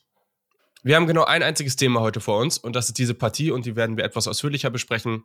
Keine Ahnung, am Ende dauert es vielleicht eine halbe Stunde, eine Dreiviertelstunde, eine Stunde. Wir werden es sehen. Wir werden uns einfach so viel Zeit nehmen, wie wir jetzt brauchen. Ganz kurz als Einleitung. Wir sprechen über den Peach Bowl zwischen der Nummer 1, den Georgia Bulldogs, die bei 13 und 0 stehen, und den Ohio State Buckeyes, die auf Platz 4 gerankt sind. Die sind bei 11 und 1. Das Ganze am 31. Dezember, beziehungsweise am 1.1. bei uns um 2 Uhr nachts, also von Samstag auf Sonntag. Sehr bescheidenes Scheduling, vor allem wenn man, also in den USA ist auch schon bescheiden, finde ich, aber da geht es dann wenigstens noch. Hier ist es dann natürlich schon sehr kritisch, weil ja, zu der Zeit hat man normalerweise andere Sachen zu tun, als äh, College Football zu gucken. Das Ganze findet statt im Mercedes-Benz Stadium ähm, auf ESPN zu sehen, aber auch auf RAN zu sehen. Ähm, auf der Zone wahrscheinlich auch, würde ich jetzt mal von ausgehen. Das ist natürlich sehr, sehr cool, dass das mal für alle sehr einfach zugänglich ist, sonst aber natürlich auch im ESPN-Player oder wo auch immer ihr sonst so College Football verfolgt. So, wir gehen damit rein, dass Georgia ein 6,5 Punkte Favorit ist. Ich glaube, diese Line, ja, die war schon mal bei 7 ist dann aber wieder auf 6,5 hochgegangen. So viel kann man dazu sagen. Das Over-Under steht bei 62,5. Ja, cool. Dann lass uns mal reinstarten. Ich würde sagen, ähm, ja, wir machen jetzt hier nicht nochmal groß den, den Verlauf der Saisons und sowas. Ne? Wir gehen jetzt einfach rein, würde ich sagen. Wir würden einmal Offense gegen Defense und andersrum machen, dass wir wirklich diese Matchups auch äh, uns genauer angucken. Und äh, ja, ich weiß nicht, mit wem willst du denn anfangen? Mit welcher Offense? Ich habe jetzt bei mir Ohio State Offense gegen Georgia Defense als erstes stehen, weil es das Hab offensichtliche Matchup ist, ja. um was es hier gehen ja. soll. Ich weiß nicht, wollen wir damit gleich reinstarten? Gerne. Mhm.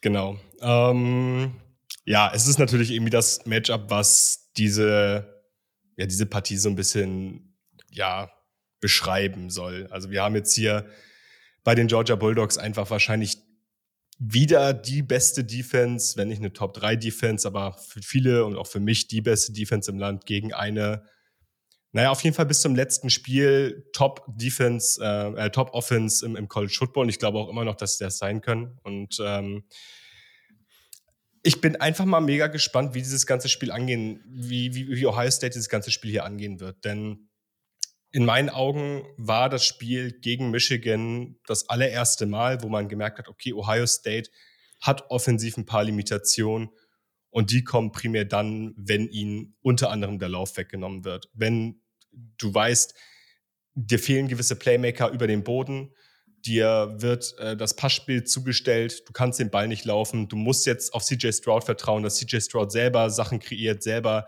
kreativ wird, selber ähm, die, die langen Completions hat, selber das, das Spielfeld runtermarschiert, auch bei einem Rückstand. Und da sind für mich das allererste Mal Limitationen aufgetreten. Deswegen bin ich etwas gedämpft in diese Partie reingegangen. Ich glaube, das größte Matchup, was wir von Ohio State äh, aus hier haben wollen, oder das, das beste Matchup, was wir von Ohio State hier aus haben wollen, ist das Matchup der Ohio State Receiver gegen die Georgia Secondary. Denn Georgia ist eine elitäre Defense. Ich habe jetzt einfach mal die Georgia Secondary, wenn sie denn einen Weak Punkt, also einen Schwachpunkt hat, ist es für mich wahrscheinlich eher die Georgia Secondary als die Georgia mhm. Front Seven. Denn ich finde, gegen LSU im SEC Championship Game hat man, und ich weiß nicht, wie du es siehst, das allererste Mal gesehen, wenn du diese Secondary aggressiv bespielst, was auch schon andere Teams versucht haben. Ich erinnere mich an Bo Nix, der im allerersten Spiel mit Oregon direkt gegen Georgia ähm, äh, sehr, sehr aggressiv tief gegangen ist. Ähm, wenn du aggressiv diese Georgia Secondary bespielst, mit langen Completions, mit, mit Gunslinging, dann kannst du da auch durchaus Punkte aufs Board bringen. Und dann kannst du auch definitiv unerfahrene äh, Defensive Backs, unter anderem Malachi Starks, auch ein Bedrängnis bringen. Und ich bin mal gespannt. Was meinst du? Ha haben die Ohio State Receiver hier eine Chance oder ähm, siehst du das hm. anders hm. als ich? Naja, also eine Chance haben sie auf jeden Fall, weil letztendlich, also ich gehe erstmal damit, äh, damit, das ist ein ganz, ganz, ganz entscheidendes Duell in dieser Partie. Mhm. Genau, über das Rushing Game können wir gleich auch nochmal reden, weil ich denke, da gibt es auch nochmal ein paar Aspekte, die da, glaube ich, ganz spannend sind. Ähm, aber ja, also wir wissen, Georgia ist stacked, defensiv hast du auch schon gesagt, eigentlich auch auf allen Positionen, äh, genauso in der Secondary wie überall anders auch. Mhm. Ohio State hat äh, vielleicht das beste Wide Receiver äh, Core im, im gesamten College Football. Auch das, denke ich, ist jetzt erstmal gerade keine besonders bolde Aussage. Mhm ja, allein deswegen wird es, glaube ich, so sein, dass da auch dann sehr, sehr viel aus CJ Stroud ankommt, weil beide werden Plays machen. Mhm. Also ich, ich erwarte jetzt auch nicht, dass die Wide Receiver da komplett dominieren. Ich glaube, ähm, dass sie ihre Plays machen werden. Ich glaube genauso, dass die DBs da auch das eine oder andere Play machen. Und da kommt es halt drauf an, in welchen Momenten ist Stroud halt risikoreich unterwegs oder sagt er, ich gehe jetzt hier das Risiko. Mm. Und wann sagt der, okay, ich, also auch da aus Playcalling zu gucken, habe ich da gleich, glaube ich, auch nochmal einen ganz spannenden Punkt, bin ich auch nochmal gespannt auf deine Meinung. Mm, aber da auch zu gucken, das, was man in den letzten Wochen der Regular Season auch nochmal viel gesehen hat, Marvin Harrison Jr. ist natürlich der Playmaker schlechthin auf dem Feld. Und da gab es auch wirklich häufiger diese hm, 25 bis 35 Yards tiefen Bälle an die Seitenlinie, schön perfekt platziert. Also das Timing von den beiden ist da ideal. Hm, schön nach außen platziert, das Placement genau so, dass nur er daran kommt. Und er hat natürlich auch alles, was du dafür brauchst, die Größe, Concentration, alles, was, was ein Receiver da so benötigt. Hm, und ich glaube, dass es solche, davon ein, zwei Bälle gibt, die kannst du kaum wegnehmen. Dazu hast du natürlich generell die Playmaker, ähm, die, die da schon für was sorgen können. Was ich interessant fand, äh, erster Punkt, so, ähm, ich habe mir jetzt gerade Aspekte aus zwei verschiedenen Spielen von Georgia angeguckt. Das erste gegen LSU. Mhm. LSU hat in der ersten Halbzeit ja auch gar nicht so schlecht ausgesehen. Sie lagen relativ hoch hinten, aber offensiv, wenn man auf die reinen Statistiken guckt, war es sogar okay-ish. In der ersten Halbzeit sind sie sehr viel konservativer rangegangen, viele Quick Passes. So. Mm, das hat, glaube ich, auch, ich glaube, ich glaube, äh, Daniels hatte irgendwie, ich glaube, irgendwie 16 von 24 oder sowas, ne? Viele, viele ähm, viele Outroutes, äh, Slants, irgendwie Quick Hitches, all der ganze Kram. Und das, das kann Ohio State ja auch ganz gut. Das ist sicherlich ein probates Mittel. Das war auch damals, ich weiß noch, in der ersten Partie gegen Oregon. Das war ganz am Anfang, dieser erste Drive, da dachte man sich eigentlich, oh, okay, war doch jetzt eigentlich ganz okay. So schlecht ja. sah das gar nicht aus, als sie ja. damals gestartet sind. Danach ist natürlich komplett alles äh, so schief gelaufen, wie nur irgendwie ging. LSU dann in der zweiten Halbzeit dann ohne Daniels äh, als, als Quarterback. Ähm, und dann hatte man auf einmal auch die Möglichkeit und ist viel aggressiver geworden und auch tief gegangen. Man hat aber auch gesehen, man braucht, ne, da war es Malik Neighbors, glaube ich, da braucht man natürlich auch diese Playmaker. Die hat Ohio State aber ja, weil wir reden hier nicht nur über Harrison Jr., wir reden hier auch über Julian Fleming, wir reden über Emeka Ekbuka, hm, die beide die Nummer 1 Receiver ihrer äh, Recruiting Class waren und absolute Playmaker sind und mehr. Hm, und ich glaube, sie haben das alles. So, und jetzt ist die Frage, glaubst du, man sollte auf das eine oder das andere setzen? Glaubst du, man muss irgendwie auch wie da vielleicht so einen gewissen Mix reinbringen? Was denkst du, kann da ein Schlüssel sein, um diese Secondary vielleicht auch unter Probleme zu bringen? Vor allem, weil, letzter Punkt, sorry, das Quick Game natürlich hilft, dem Druck zu entkommen, den CJ Stroud auf jeden Fall haben wird. Das dachte ich mir halt auch. Also das ist für mich ähm, das eine, was sehr, sehr wichtig sein wird. Denn dieses Quick Game ist natürlich super gut, um diesem Druck zu entkommen. Allerdings glaube ich, dass Georgia einfach so aggressiv spielen kann, mhm. um genau diesem Quick Game entgegenzuwirken. Also auch in der Coverage mega aggressiv spielen kann. Für mich wird es darauf ankommen, dass die Offensive Line äh, hält von Ohio State, dass sie äh, vor allem Jalen Carter in Schach halten, damit CJ Stroud eine clean Pocket mhm. hat. Und ich glaube, du kannst dann auch durchaus ähm, diese Georgia Defensive Backs targeten. Also beispielsweise ähm, Kili Ringo, der ja First Round Draft Prospect zurzeit noch ist, der wurde halt auch einfach gnadenlos getargetet gegen, ähm, gegen LSU.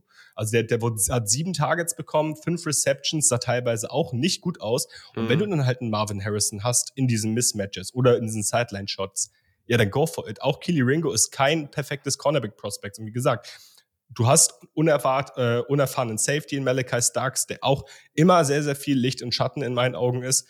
Ähm, die haben zwar mit Christopher Smith auf der anderen Seite wiederum einen Safety, den ich mega, mega gut finde. Der wird für den kommenden Draft interessant. Äh, vielleicht nicht der größte, aber ein super Space Eater, mhm. der sehr, sehr viel Raum äh, auf kurzer Zeit äh, relativ schnell ähm, zumachen kann. Hard Hitting, Safety.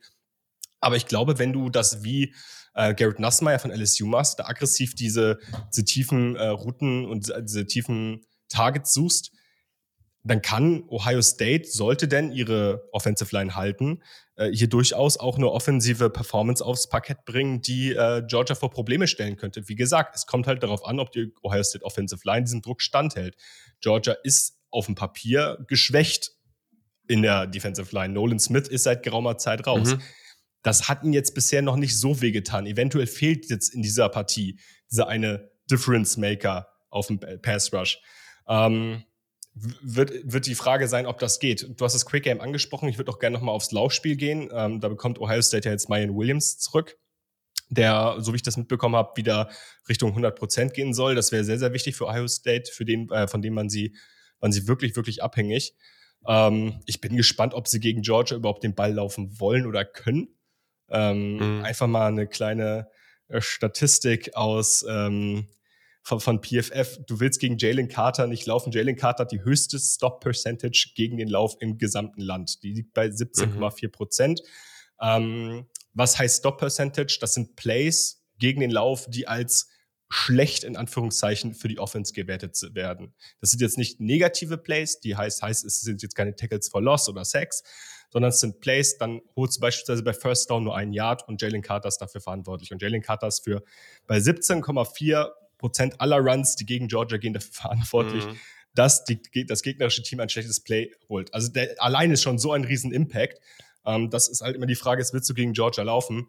Ähm, ich denke, Ohio State muss es auf jeden Fall versuchen, um halt auch irgendwie in dieses Quick Game reinzukommen, um dann halt auch die tiefen Fenster wiederum zu finden, die sich dann mhm. dahinter öffnen. Ähm, ich bin mal gespannt. Das ist halt, da müssen ganz, ganz viele, ganz, ganz viele Rädchen ineinander greifen, damit Ohio State hier einzelne Matchups, die sie bekommen sollten, auch ausspielen kann. Ja, das ist eine schöne Überleitung, weil, also erster Punkt genau dazu zum, zum also äh, okay, erstmal noch ganz kurzer, noch ganz kurz zwei Statistiken, damit alle nochmal wissen, von was für Receivern wir hier sprechen. Ich habe bei PFF gerade nochmal geguckt.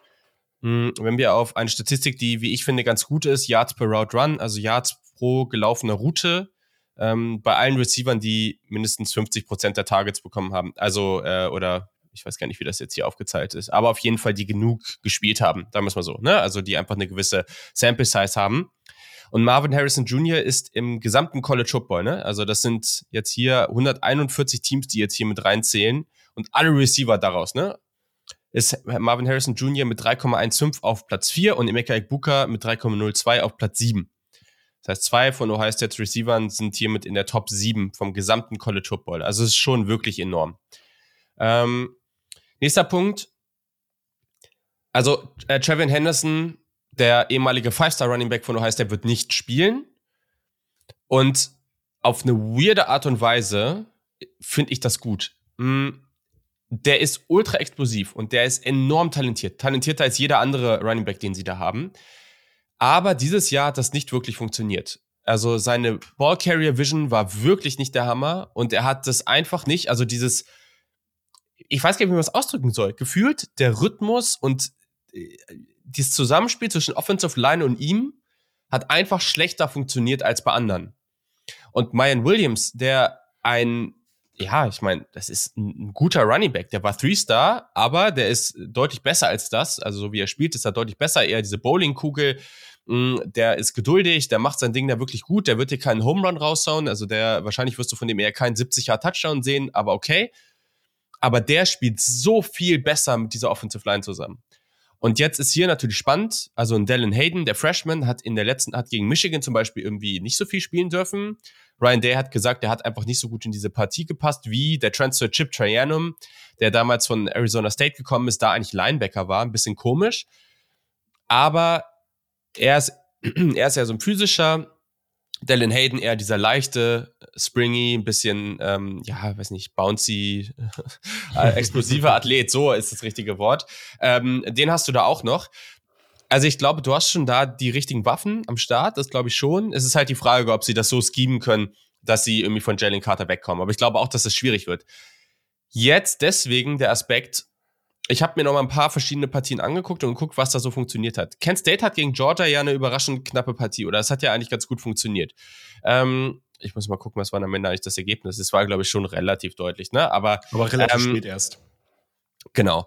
Und wenn wir darauf gucken, was für Kent State ganz gut funktioniert hat, waren Screens. Hm.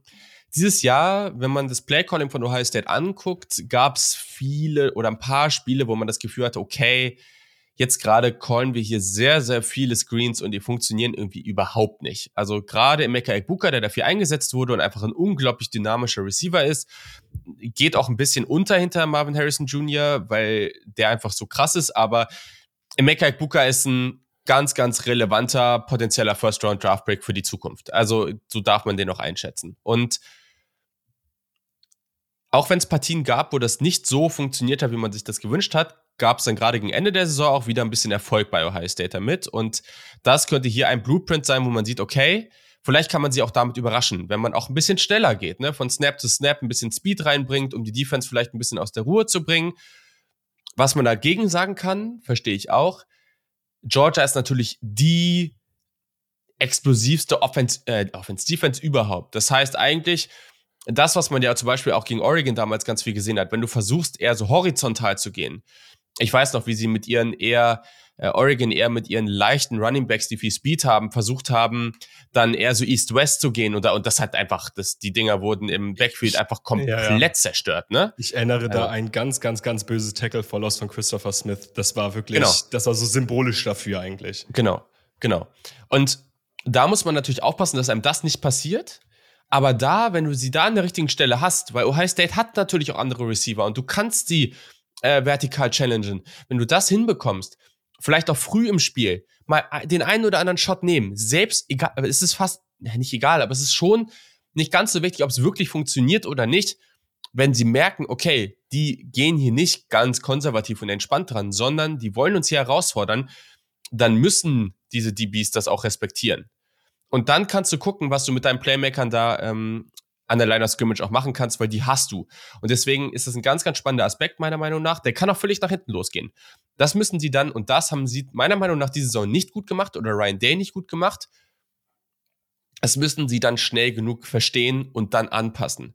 Wenn du jetzt im ersten Viertel drei, vier Screens hast und die werden alle komplett zerstört, dann lass es. Oder mach nicht direkt damit weiter und komm vielleicht später nochmal damit zurück, um noch, noch diesen Überraschungseffekt zu haben. Aber mach es halt nicht so konstant weiter, wie sie es da teilweise gemacht haben. Das hat mich dann genervt. Da hat man irgendwie nicht diese Fähigkeit gezeigt, sich einfach anpassen zu können an die Partie. Und ich glaube, das ist einer der ganz wichtigen Faktoren, weil da war gerade das Coaching von Ohio State dieses Jahr nicht da, wo ich es normalerweise gesehen habe. Und ich denke, das wird ganz, ganz entscheidend sein. Nee, du willst auch, du willst auch eigentlich, ähm, also klar, diese Screens sind natürlich ein probates Mittel, ähm, aber du ja. willst ja eigentlich vermeiden, dass du direkt am Anfang schon in irgendwie einen Rückstand gerätst und dann so genau. lange Downs kommst, weil du äh, eben diese, diese kurzen ähm, horizontalen Plays hast, die nicht funktionieren. Und dann es ist ja, wie gesagt, auch immer so diese Sache mit dem Druck. Und das eine ist ja natürlich, dass du gegen, dass du generell als Quarterback keinen Druck haben möchtest. Das andere ist, dass CJ Stroud gegen den Druck auch aktuell einfach kein guter Quarterback ist. Ja. Das ist ja das, das nächste, was dann kommt. Also ähm, keiner will Jalen Carter im Gesicht haben. CJ Stroud hat ähm, ein Adjusted Completion Percentage von 46 Prozent unter Druck. Das ist Bottom 20 im FBS.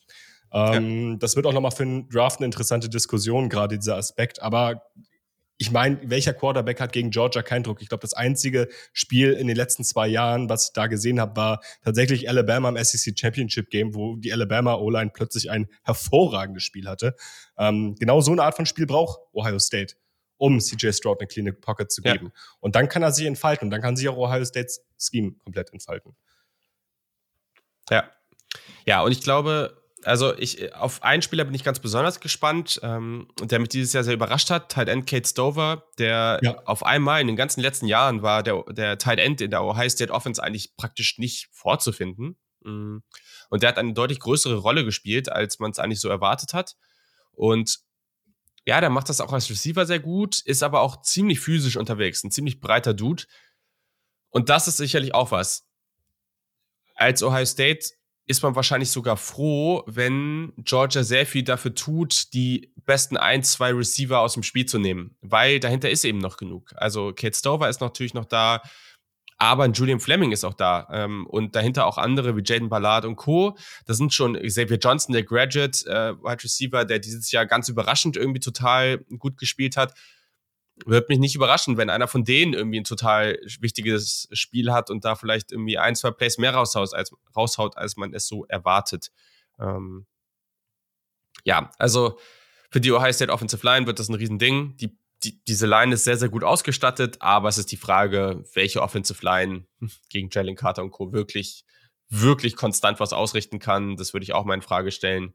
Ähm, hast du vielleicht noch irgendwie einen Defensivspieler von Georgia, den wir hier nochmal erwähnen sollten, um den nochmal so als potenziellen Playmaker darzustellen? Ja, also man könnte natürlich irgendwie noch auf Robert Beal Jr. Äh, eingehen, der halt eben dieser Ersatz, ich weiß jetzt nicht, ob er der 1 1 Ersatz ist, aber der, der Pass-Rusher, den man, oder der mhm. Edge-Player, den man eventuell bei Georgia nennen sollte, ähm, der ist noch, der wird natürlich irgendwie wichtig sein gegen diese athletische ähm, Ohio State Offensive Line. Ich meine, Ohio State, meinte es schon, Ohio State hat eine super Offensive Line. Das ist ähm, der Nummer 6 im Land nach, nach Pass-Blocking Efficiency. Das ist auch eine super Run-Blocking Offensive Line, gerade so bei Outside Zone, was ja eigentlich auch immer Travion Hendersons Ding war. Ne? Diese, diese langen Outside Zone Runs äh, mit der Vision, wo er dann am Ende durchzieht, ähm, gab es dann dieses Jahr nicht so. Ähm, ich bin gespannt. Ich bin gespannt. Ähm, in meinen Augen liegt es wirklich, kommt es wirklich komplett drauf an, äh, ob Ohio State hier relativ früh ein Mittel findet und wenn Georgia adjustet, dass Ohio State dann ebenfalls in eine andere Richtung adjusten kann und nicht zu einseitig wird. Denn die Mittel haben sie auf jeden Fall, um hier ähm, Georgias Defense auszuhebeln. Ja. Ja, absolut. Und ich glaube, hier auch, das ist jetzt aus Draft-Perspektive ganz spannend, ich sag mal so, jahrgangsübergreifend aber Kili Ringo, auch wenn das jetzt nicht alles perfekt ist, was er spielt, aber er bringt halt auch die Länge mit, um einen Marvin, Marvin Harrison Jr. zu challengen. Einfach ja. weil er mit seinen 6'2, lange Arme, das könnte auch ein super cooles Duell werden. Hm, wird viel Spaß machen. Wird sicherlich mehr Spaß für Leute bringen, die ein bisschen diese Partie ein bisschen entspannter gucken können als ich. Aber ja, also genau. Äh, das übrigens, bevor wir jetzt, also ich denke, wir sind jetzt hier so einigermaßen fertig. Ähm, bevor wir jetzt aufs andere Matchup gucken, Wie wirst du das eigentlich machen? Wirst du die Partie dann live gucken? Wirst du irgendwie am nächsten Tag gucken? Wie ist dein Plan? Ich muss noch mal gucken, wie so meine gesundheitliche Lage im ganzen Allgemeinen ist. Gar nicht so auf die Covid-Situation, aber theoretisch bin ich nicht da. Also wahrscheinlich bin ich äh, unterwegs und feier irgendwo. Ähm, muss, ich, muss ich mal gucken. Wenn ich denn feiern bin, dann werde ich wahrscheinlich äh, ja, Twitter erstmal für den Abend installieren. Ja, also ich, ich werde das auf keinen Fall machen. Das erste Spiel ist ja noch früher, das ist einfach unmöglich, aber auch das hier. Ja. Ich werde einfach äh, sämtliche Notifications ausstellen. Ähm, was natürlich auch kritisch ist, weil es gibt ja Menschen, die einen dann irgendwie an Silvester erreichen wollen. Aber ja, gut, das kann man ja dann auch mal, da kann man auch mal aktiv reingucken.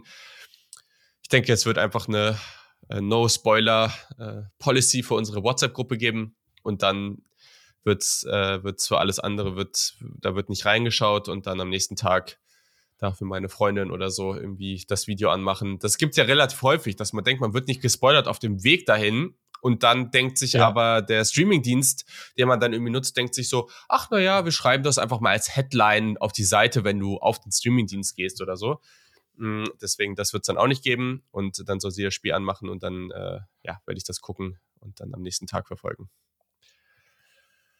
Gut. Okay.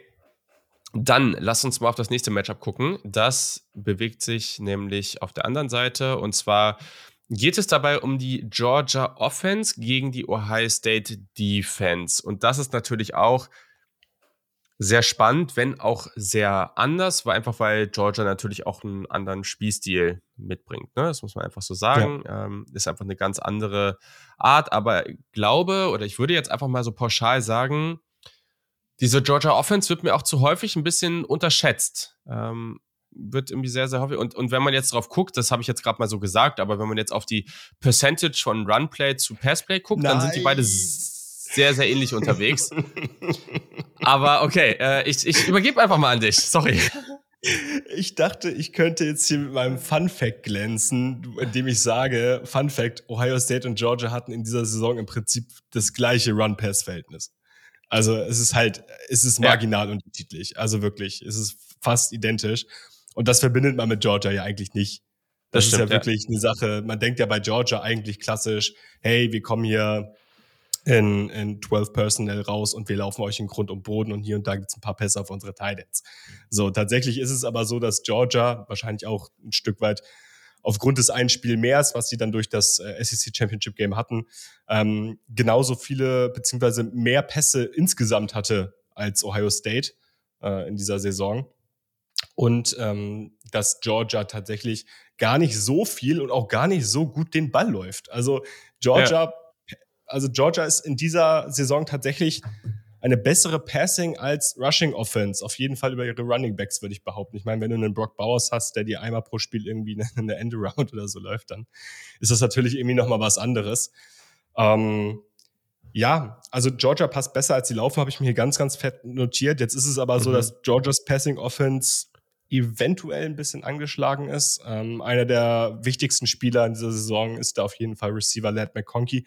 Den hatte ich in der Saison schon mal als so einen kleinen Draft-Sleeper angesprochen. Ja. Ähm, ganz, ganz spannender Spieler, größtenteils Slot, aber kann, also läuft auch gerne tiefe Routen, ist halt einfach so ein, so ein Dude für alles neben den natürlich offensichtlichen Waffen auf Thailand mit ähm, Brock Bowers allen voran und auch Daniel Washington.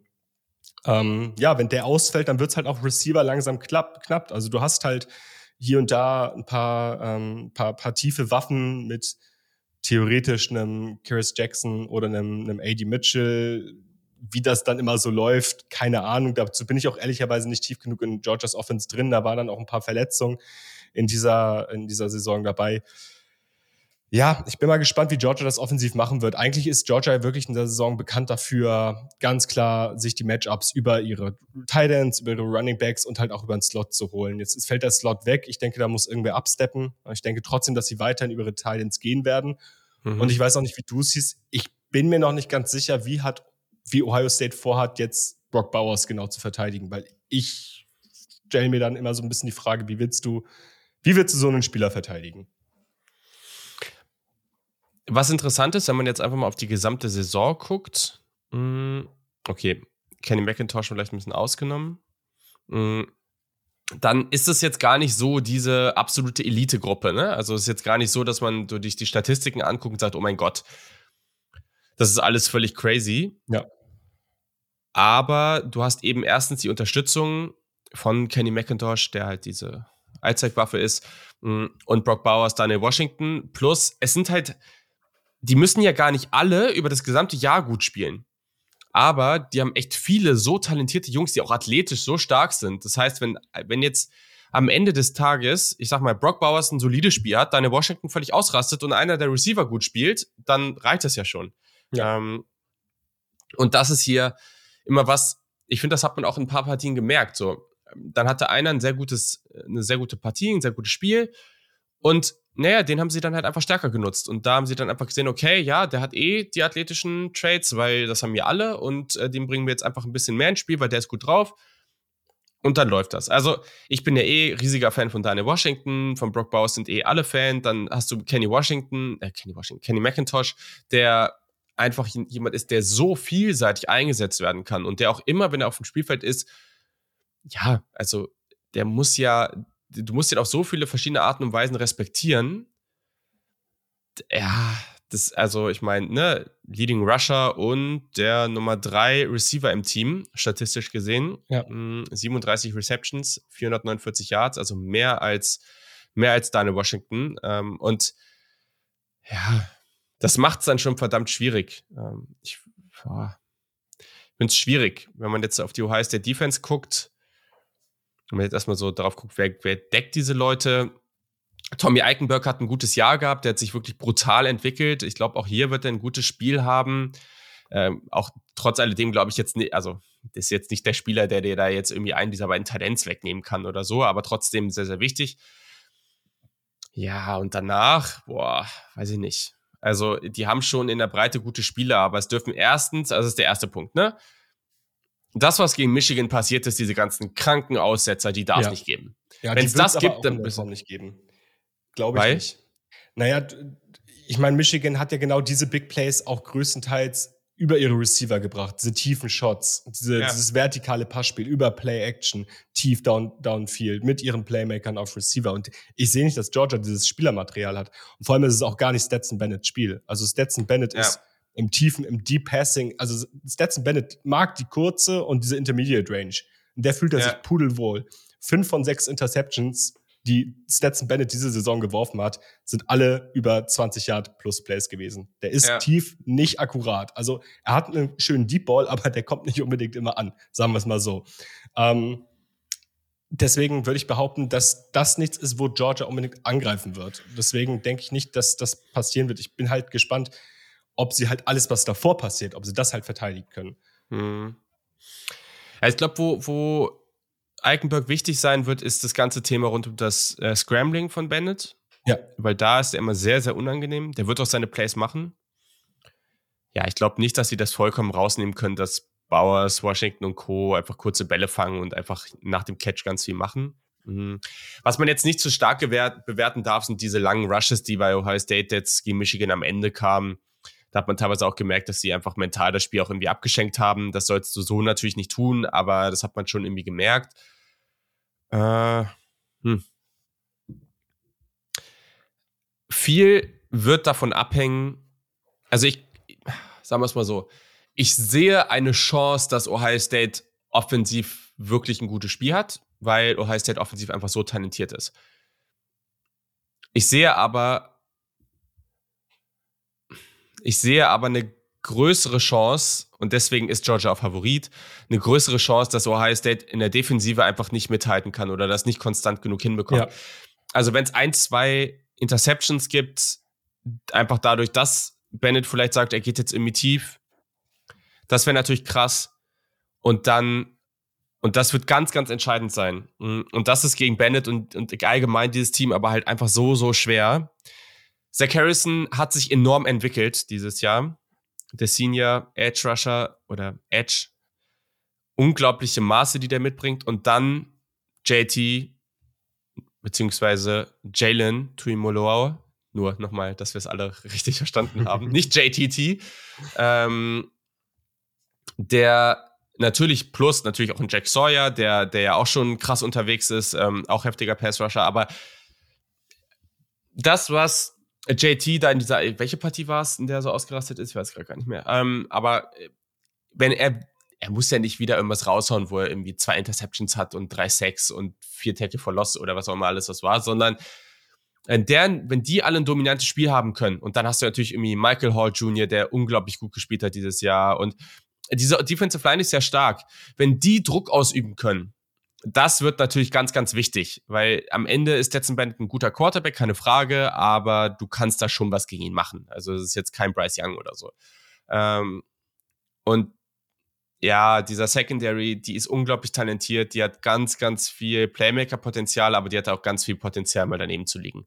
Und ähm, wenn sie Glück haben, werden sie dann nicht so herausgefordert und können vorne hier unter Plays machen. Da werden welche durchrutschen. Das wird so ein Hit-or-Miss-Ding sein. Da bin ich mir ziemlich sicher. Und dann kommt es halt echt drauf an, wie sehr die, die, die Ohio State Offense halt mithalten kann. Ähm, ja. Ja, das, das denke ich halt auch. Ähm, ich, ich bin halt wirklich gespannt. Du hast es schon gesagt, du glaubst halt, dass Ohio State offensiv mithalten kann und ich glaube halt auch, dass sie es können. Ich habe aber auch ehrlicherweise einen relativ also es ist einfach eine sehr, sehr schmale, ein sehr, sehr schmaler Grad, auf dem sich Ohio State dann auch in dem Fall defensiv bewegt. Ja. Ähm, du hast die, die beiden Passrusher gerade gerade angesprochen, die werden jetzt auch auf eine, auf eine sehr, sehr, sehr starke ähm, Georgia Offensive Line treffen, äh, auf Broderick Jones unter anderem, ähm, der so als einer der Top-Tackles für den kommenden Draft gehandelt wird. Der hat gegen äh, BJ Ojulari im SEC Championship Game tatsächlich ein bisschen gestruggelt. Also äh, da ist eventuell doch ein bisschen Potenzial. Aber wie gesagt, ne, Setzen Bennett ist halt auch in der Short Intermediate ähm, Range extrem stark. Ne? Also das ist halt seine Stärke und der wird den Ball auch sehr, sehr schnell los. Und dann kannst du mit dem Passwash natürlich nur ja. bedingt gegenarbeiten. Mal gucken, was, was sich, ähm, was sich Notes da irgendwie ausdenkt, defensiv. Ähm, der arbeitet ja traditionell sehr, sehr viel mit und Safeties, ob er da irgendwie versuchen wird, ähm, dieses Quick Game durch Disguises etc. den ersten Read schnell wegzunehmen und so weiter und so fort. Vielleicht ist das ein Ansatz, den er fahren wird. Wenn Georgia dieses Quick Game reinbekommt über die Titans und auch über den Kenny McIntosh und darin ist Todd Monken ja wirklich gut, genau diese Art von Spieler aufzuschemen dann sehe ich relativ wenig Chancen rein aus einer Matchup-Perspektive dafür, dass Ohio State hier ähm, gegen Georgias Offense gegenhalten kann. Ja, ja, das ist schon fair. Ja. Kann jetzt, also der Teil war jetzt irgendwie sehr viel kürzer, aber ich kann gar nicht mehr so viel dazu sagen. Weil das ist es halt essentiell. Äh, klar, ne? Die Defense hat da auf jeden Fall noch ein paar Spieler. Ich, ich glaube, es wird auch wichtig sein, Denzel Burke hat letztes Jahr extrem gut gespielt. Dieses Jahr war es ein bisschen up and down. Muss man jetzt einfach mal abwarten. Aber auch er ist wirklich ein Spieler. Es ist, er ist, also Keely Ringo, haben wir auch gesagt, ist ein bisschen up and down. Bei Denzel Burke ist das sicherlich nochmal eine ganze Stufe mehr. Aber das sind schon alles Spielertypen, die halt da krasse Plays machen können, die all das mitbringen, was man sich da irgendwie erhofft. Aber es ist halt, und das hat man jetzt schon häufiger gesehen, noch zu unsicher. Und dann ist es die Frage, ob man es braucht. Aber wenn man das davor nicht aufhalten kann, ja, dann ist das irgendwie auch egal. Ähm, ich glaube einfach, die, ja, Georgia hat so viele Playmaker, da muss schon auch ein bisschen was passieren, dass die irgendwie vielleicht nicht so gut drauf sind oder so. Ähm, aber ja, also Tommy Eichenberg ist an vielen verschiedenen Stellen schon ein ganz, ganz essentieller Spieler da in der Mitte der Defense. Sowohl gegen den Scramble von von äh, Stetson Bennett als auch gegen die Tight Ends. Ähm, immer wieder jemand, der wichtige Plays gemacht, auch als Blitzer. Auch das wird ganz, ganz entscheidend sein da. Ist Ohio State da vielleicht ein bisschen aggressiver unterwegs? Das kann ich mir auch vorstellen. Ähm, ja. Aber ich glaube, äh, hier recht, also hier habe ich ein viel klareres Ergebnis vor Augen. Ja. Oder ich habe zu, ich, gefühlt habe ich zu 95 Prozent vor Augen, wie das Ganze ausgehen wird. Also, dass das, dass das kein Ding wird, wo Georgia jetzt irgendwie 50 Punkte macht, aber ich glaube auch nicht, dass die weniger als 25 Punkte machen. So, und jetzt ist nur die Frage, auf der anderen Seite können die da mithalten. Also ich habe halt einfach so, ich habe auch ein sehr, sehr oder ein deutlich klareres Bild auf dieser Seite vor Augen. Also einfach dieses klassische konstant den Ball bewegen über diese kurze Range, eventuell manchmal den Drive auch nicht zu Ende bringen, weil du halt durch dieses fehlende Big Play Potenzial ähm, so ein bisschen ähm, diese Explosivität verlierst. Ähm, Georgia wird wahrscheinlich trotzdem versuchen, den Ball zu laufen. Also ist ja nicht so, als würden sie es gar nicht tun in diesem Jahr. Ähm, an Ohio State Stelle würde ich einfach ganz klar die Receiver in One-on-One-Matchups stellen und dann mit dem Rest einfach die Box zu stellen, die Titans verteidigen, diese Short and Intermediate Route und äh, mhm. Range und im Notfall lässt du die halt mal Big Play drücken. Also im Prinzip das, was sie gegen Michigan auch schon gemacht haben. Ähm, ich meine, das hat ja nicht so gut geklappt, aber ich wüsste auch nicht, wie ich es anders an, also ansetzen. Ich würde, wüsste auch nicht, wo ich da anders ansetzen sollte. Nee, aber das Ding ist, es hat ja auch nicht katastrophal geklappt. Das Ding ist ja. natürlich, dass diese, das waren ja zu viele Big Plays am Ende, aber ich sag mal so, wenn du die eh, ne, wenn du jetzt sagst, diese letzten zwei, glaube ich, die dann so ein bisschen in der Garbage Time kamen, okay, geschenkt. Mm, und bei den anderen, das sind ja dann am Ende zwei, drei Plays. Ja. Natürlich dürfen die nicht passieren, weil die unglaublich entscheidend am Ende sind. Will ich ja gar nichts gegen sagen. Aber das heißt ja auch, dass du in der restlichen, im restlichen Spiel für ganz, ganz viele Plays eigentlich gar nicht schlecht aussahst. Und ich, ja, du musst dieses Risiko sicherlich irgendwo gehen. Und wenn am Ende bei, dabei rauskommt, dass du halt, weiß ich nicht, 80 Prozent der Snaps gut aussahst und die anderen nicht und das hat, das war dann so entscheidend und du hast solche Big Plays zugelassen, dass du verlierst, dann ist es so, dann bist du halt nicht gut genug. Ähm, aber ja, das werden wir dann sehen. Das werden wir sehen. Genau. Okay, ähm, vielleicht noch mal so, also äh, abschließend, was ist so jetzt egal, welche Richtung wir spielen, das entscheidende oder der entscheidende Aspekt für dich, der diese Partie entscheiden wird? Für mich der entscheidende Aspekt bekommt Ohio State Georgia's Quick Game irgendwie unter Kontrolle und auf der anderen Seite hält Ohio States Offensive Line. Okay. Ich, dieses Jahr war das Playcalling von Ohio State wirklich oft nicht, also diese Mischung aus Playcalling und Quarterback, der wirklich komfortabel aussieht. Das, was man sieht, ne, wenn alle an die Ohio State Offense normalerweise denken, denken sie an diese Offense, die einfach well, well-oiled Machine, ne? Also wirklich, dass das so funktioniert, wie man sich vorstellt. Die Dinger fliegen da raus, ne? Die Receiver laufen da irgendwie wide open rum. das, was ja dann irgendwie auch in, in, in zu Draftzeiten dann immer als Kritik geäußert wird.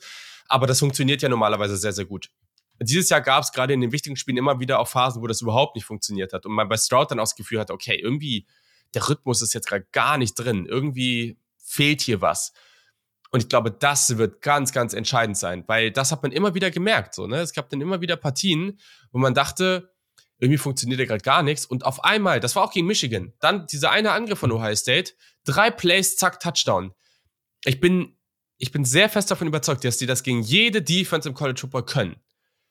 Das, und vielleicht klappt das ja auch mal. Nur die Frage ist, wie konstant kriegen sie das hin und wie reagieren sie vielleicht dann auch in Drucksituationen, wenn es dann mal Dritter und Sieben an der 40-Yard-Linie, ne? Und, und wie, wie sehen sie dann aus? Und das muss man vielleicht nochmal zusätzlich, also das ist der wichtigste Punkt für mich, aber nochmal so als X-Faktor. Wie aggressiv ist Ryan Day als Playcaller auch bei Fourth Down? Weil da war er sehr schissermäßig unterwegs ja. in den letzten Spielen. Und das war nicht geil, wirklich nicht. Also, und wir reden jetzt hier auch nicht davon, dass man an der eigenen 30-Yard-Linie dafür geht, sondern irgendwie Mittellinie, gegnerische 40 und sowas. Also das war nicht cool und das kannst du dir, glaube ich, in der Partie nicht erlauben. Sei einfach aggressiv und wenn du am Ende mit 20 verlierst, dann ist es so, aber versuch einfach das gesamte Potenzial von deinem Team raufzubringen. Ja, für dich, wie aggressiv ist Ryan Dane? Für mich halt auch, wie aggressiv ist CJ Stroud? Und ich glaube, da, also, ja. ich glaube, wir beide sehen das genau. so. Also ich glaube, beide, also Ohio State muss hier aggressiv gehen. Ohio State muss hier, darf Georgia gar nicht erst in diese Situation kommen lassen, hier in der Führung zu sein, um dann ähm, sowohl offensiv als auch defensiv das eigene Spiel aufziehen zu können. Ja. Genau. Ja. Ja, ja gut. Dann Prediction Time. Was denkst du? Der nochmal als Erinnerung, die, der Spread liegt bei 6,5 für Georgia, also sind 6,5 Punkte Favorit. Mm, und, George, und wir haben ein 62,5 Punkte Over-Under. Gut, das heißt, ähm, Prediction erstmal nur fürs Ergebnis oder auch irgendeine Prediction fürs Game an sich? Äh, könnt, mach erstmal das Ergebnis an sich. Okay, das Ergebnis an sich. Dann gehe ich hier mit einem, uh, einem 34 zu 28 für die Bulldogs. 34, 28 hast du gehört? Genau. Oh, krass. Okay. Also du gehst ganz knapp äh, die Punkte für Ohio State. Genau. Okay, ja, habe ich nochmal aufgeschrieben. Ja, bitte, ich habe hier 34, 27 stehen. ich habe ich hab ja eben auch vor der Aufnahme schon gesagt, ich lasse mich jetzt erstmal inspirieren, was diese Aufnahme so bringt gerade als Fan eines der Teams ist es ja auch immer so ein bisschen schwierig. Ja, es ist nicht ganz so einfach. Ich muss sagen, es war jetzt letztes, nee, letztes Jahr, was letztes Jahr? Wann, wann war Ohio State im Finale? Ich bin jetzt hier gerade richtig. Ähm, ähm vorletztes Jahr. Vorletztes Jahr, nee, letztes Jahr war ja, genau. Letztes Jahr war auf keinen Fall, vorletztes Jahr, genau. Ähm, da war eh das Finale schon so ein bisschen die ganzen Verletzungen und sowas, da irgendwie war die Luft da schon raus, hatte ich das Gefühl. Also so war auch das Finale dann, ne? Also das war ja auch diese ganze Situation, diese ganzen Linebacker, äh, die die Alabama Wide Receiver da gedeckt haben und so, das war ja eh irgendwie total behämmert ja. alles. Ähm, also bei mir ist jetzt gar nicht gar nicht diese Anspannung wie gegen Michigan zum Beispiel, weil irgendwie Ohio State die Saison eh schon verkackt ist, übertrieben. Ich bin immer derjenige, der sagt, wenn man irgendwie mit ein, zwei, drei Niederlagen durchs Jahr geht, dann ist das immer noch eine krasse Leistung. Aber irgendwie fühlt es sich trotzdem komisch an, dass Ohio State jetzt hier am Ende im, im Playoff steht. Und ja, es ist schon fair, dass sie hier einfach Underdogs sind. So, das wäre nichts Überraschendes dran, wenn sie jetzt hier verlieren. Ähm, ja, deswegen gehe ich hier auch gar nicht mit so hohen Erwartungen dran. Ich versuche jetzt auch einfach nur ein bisschen realistisch zu bleiben. Wenn man sich die Teams anguckt, dann glaube ich schon, dass sie da mithalten können. Und die haben ja auch eine Menge, also alle im gesamten Land sind irgendwie sagen ganz klar, Ohio State ist gerade irgendwie unten.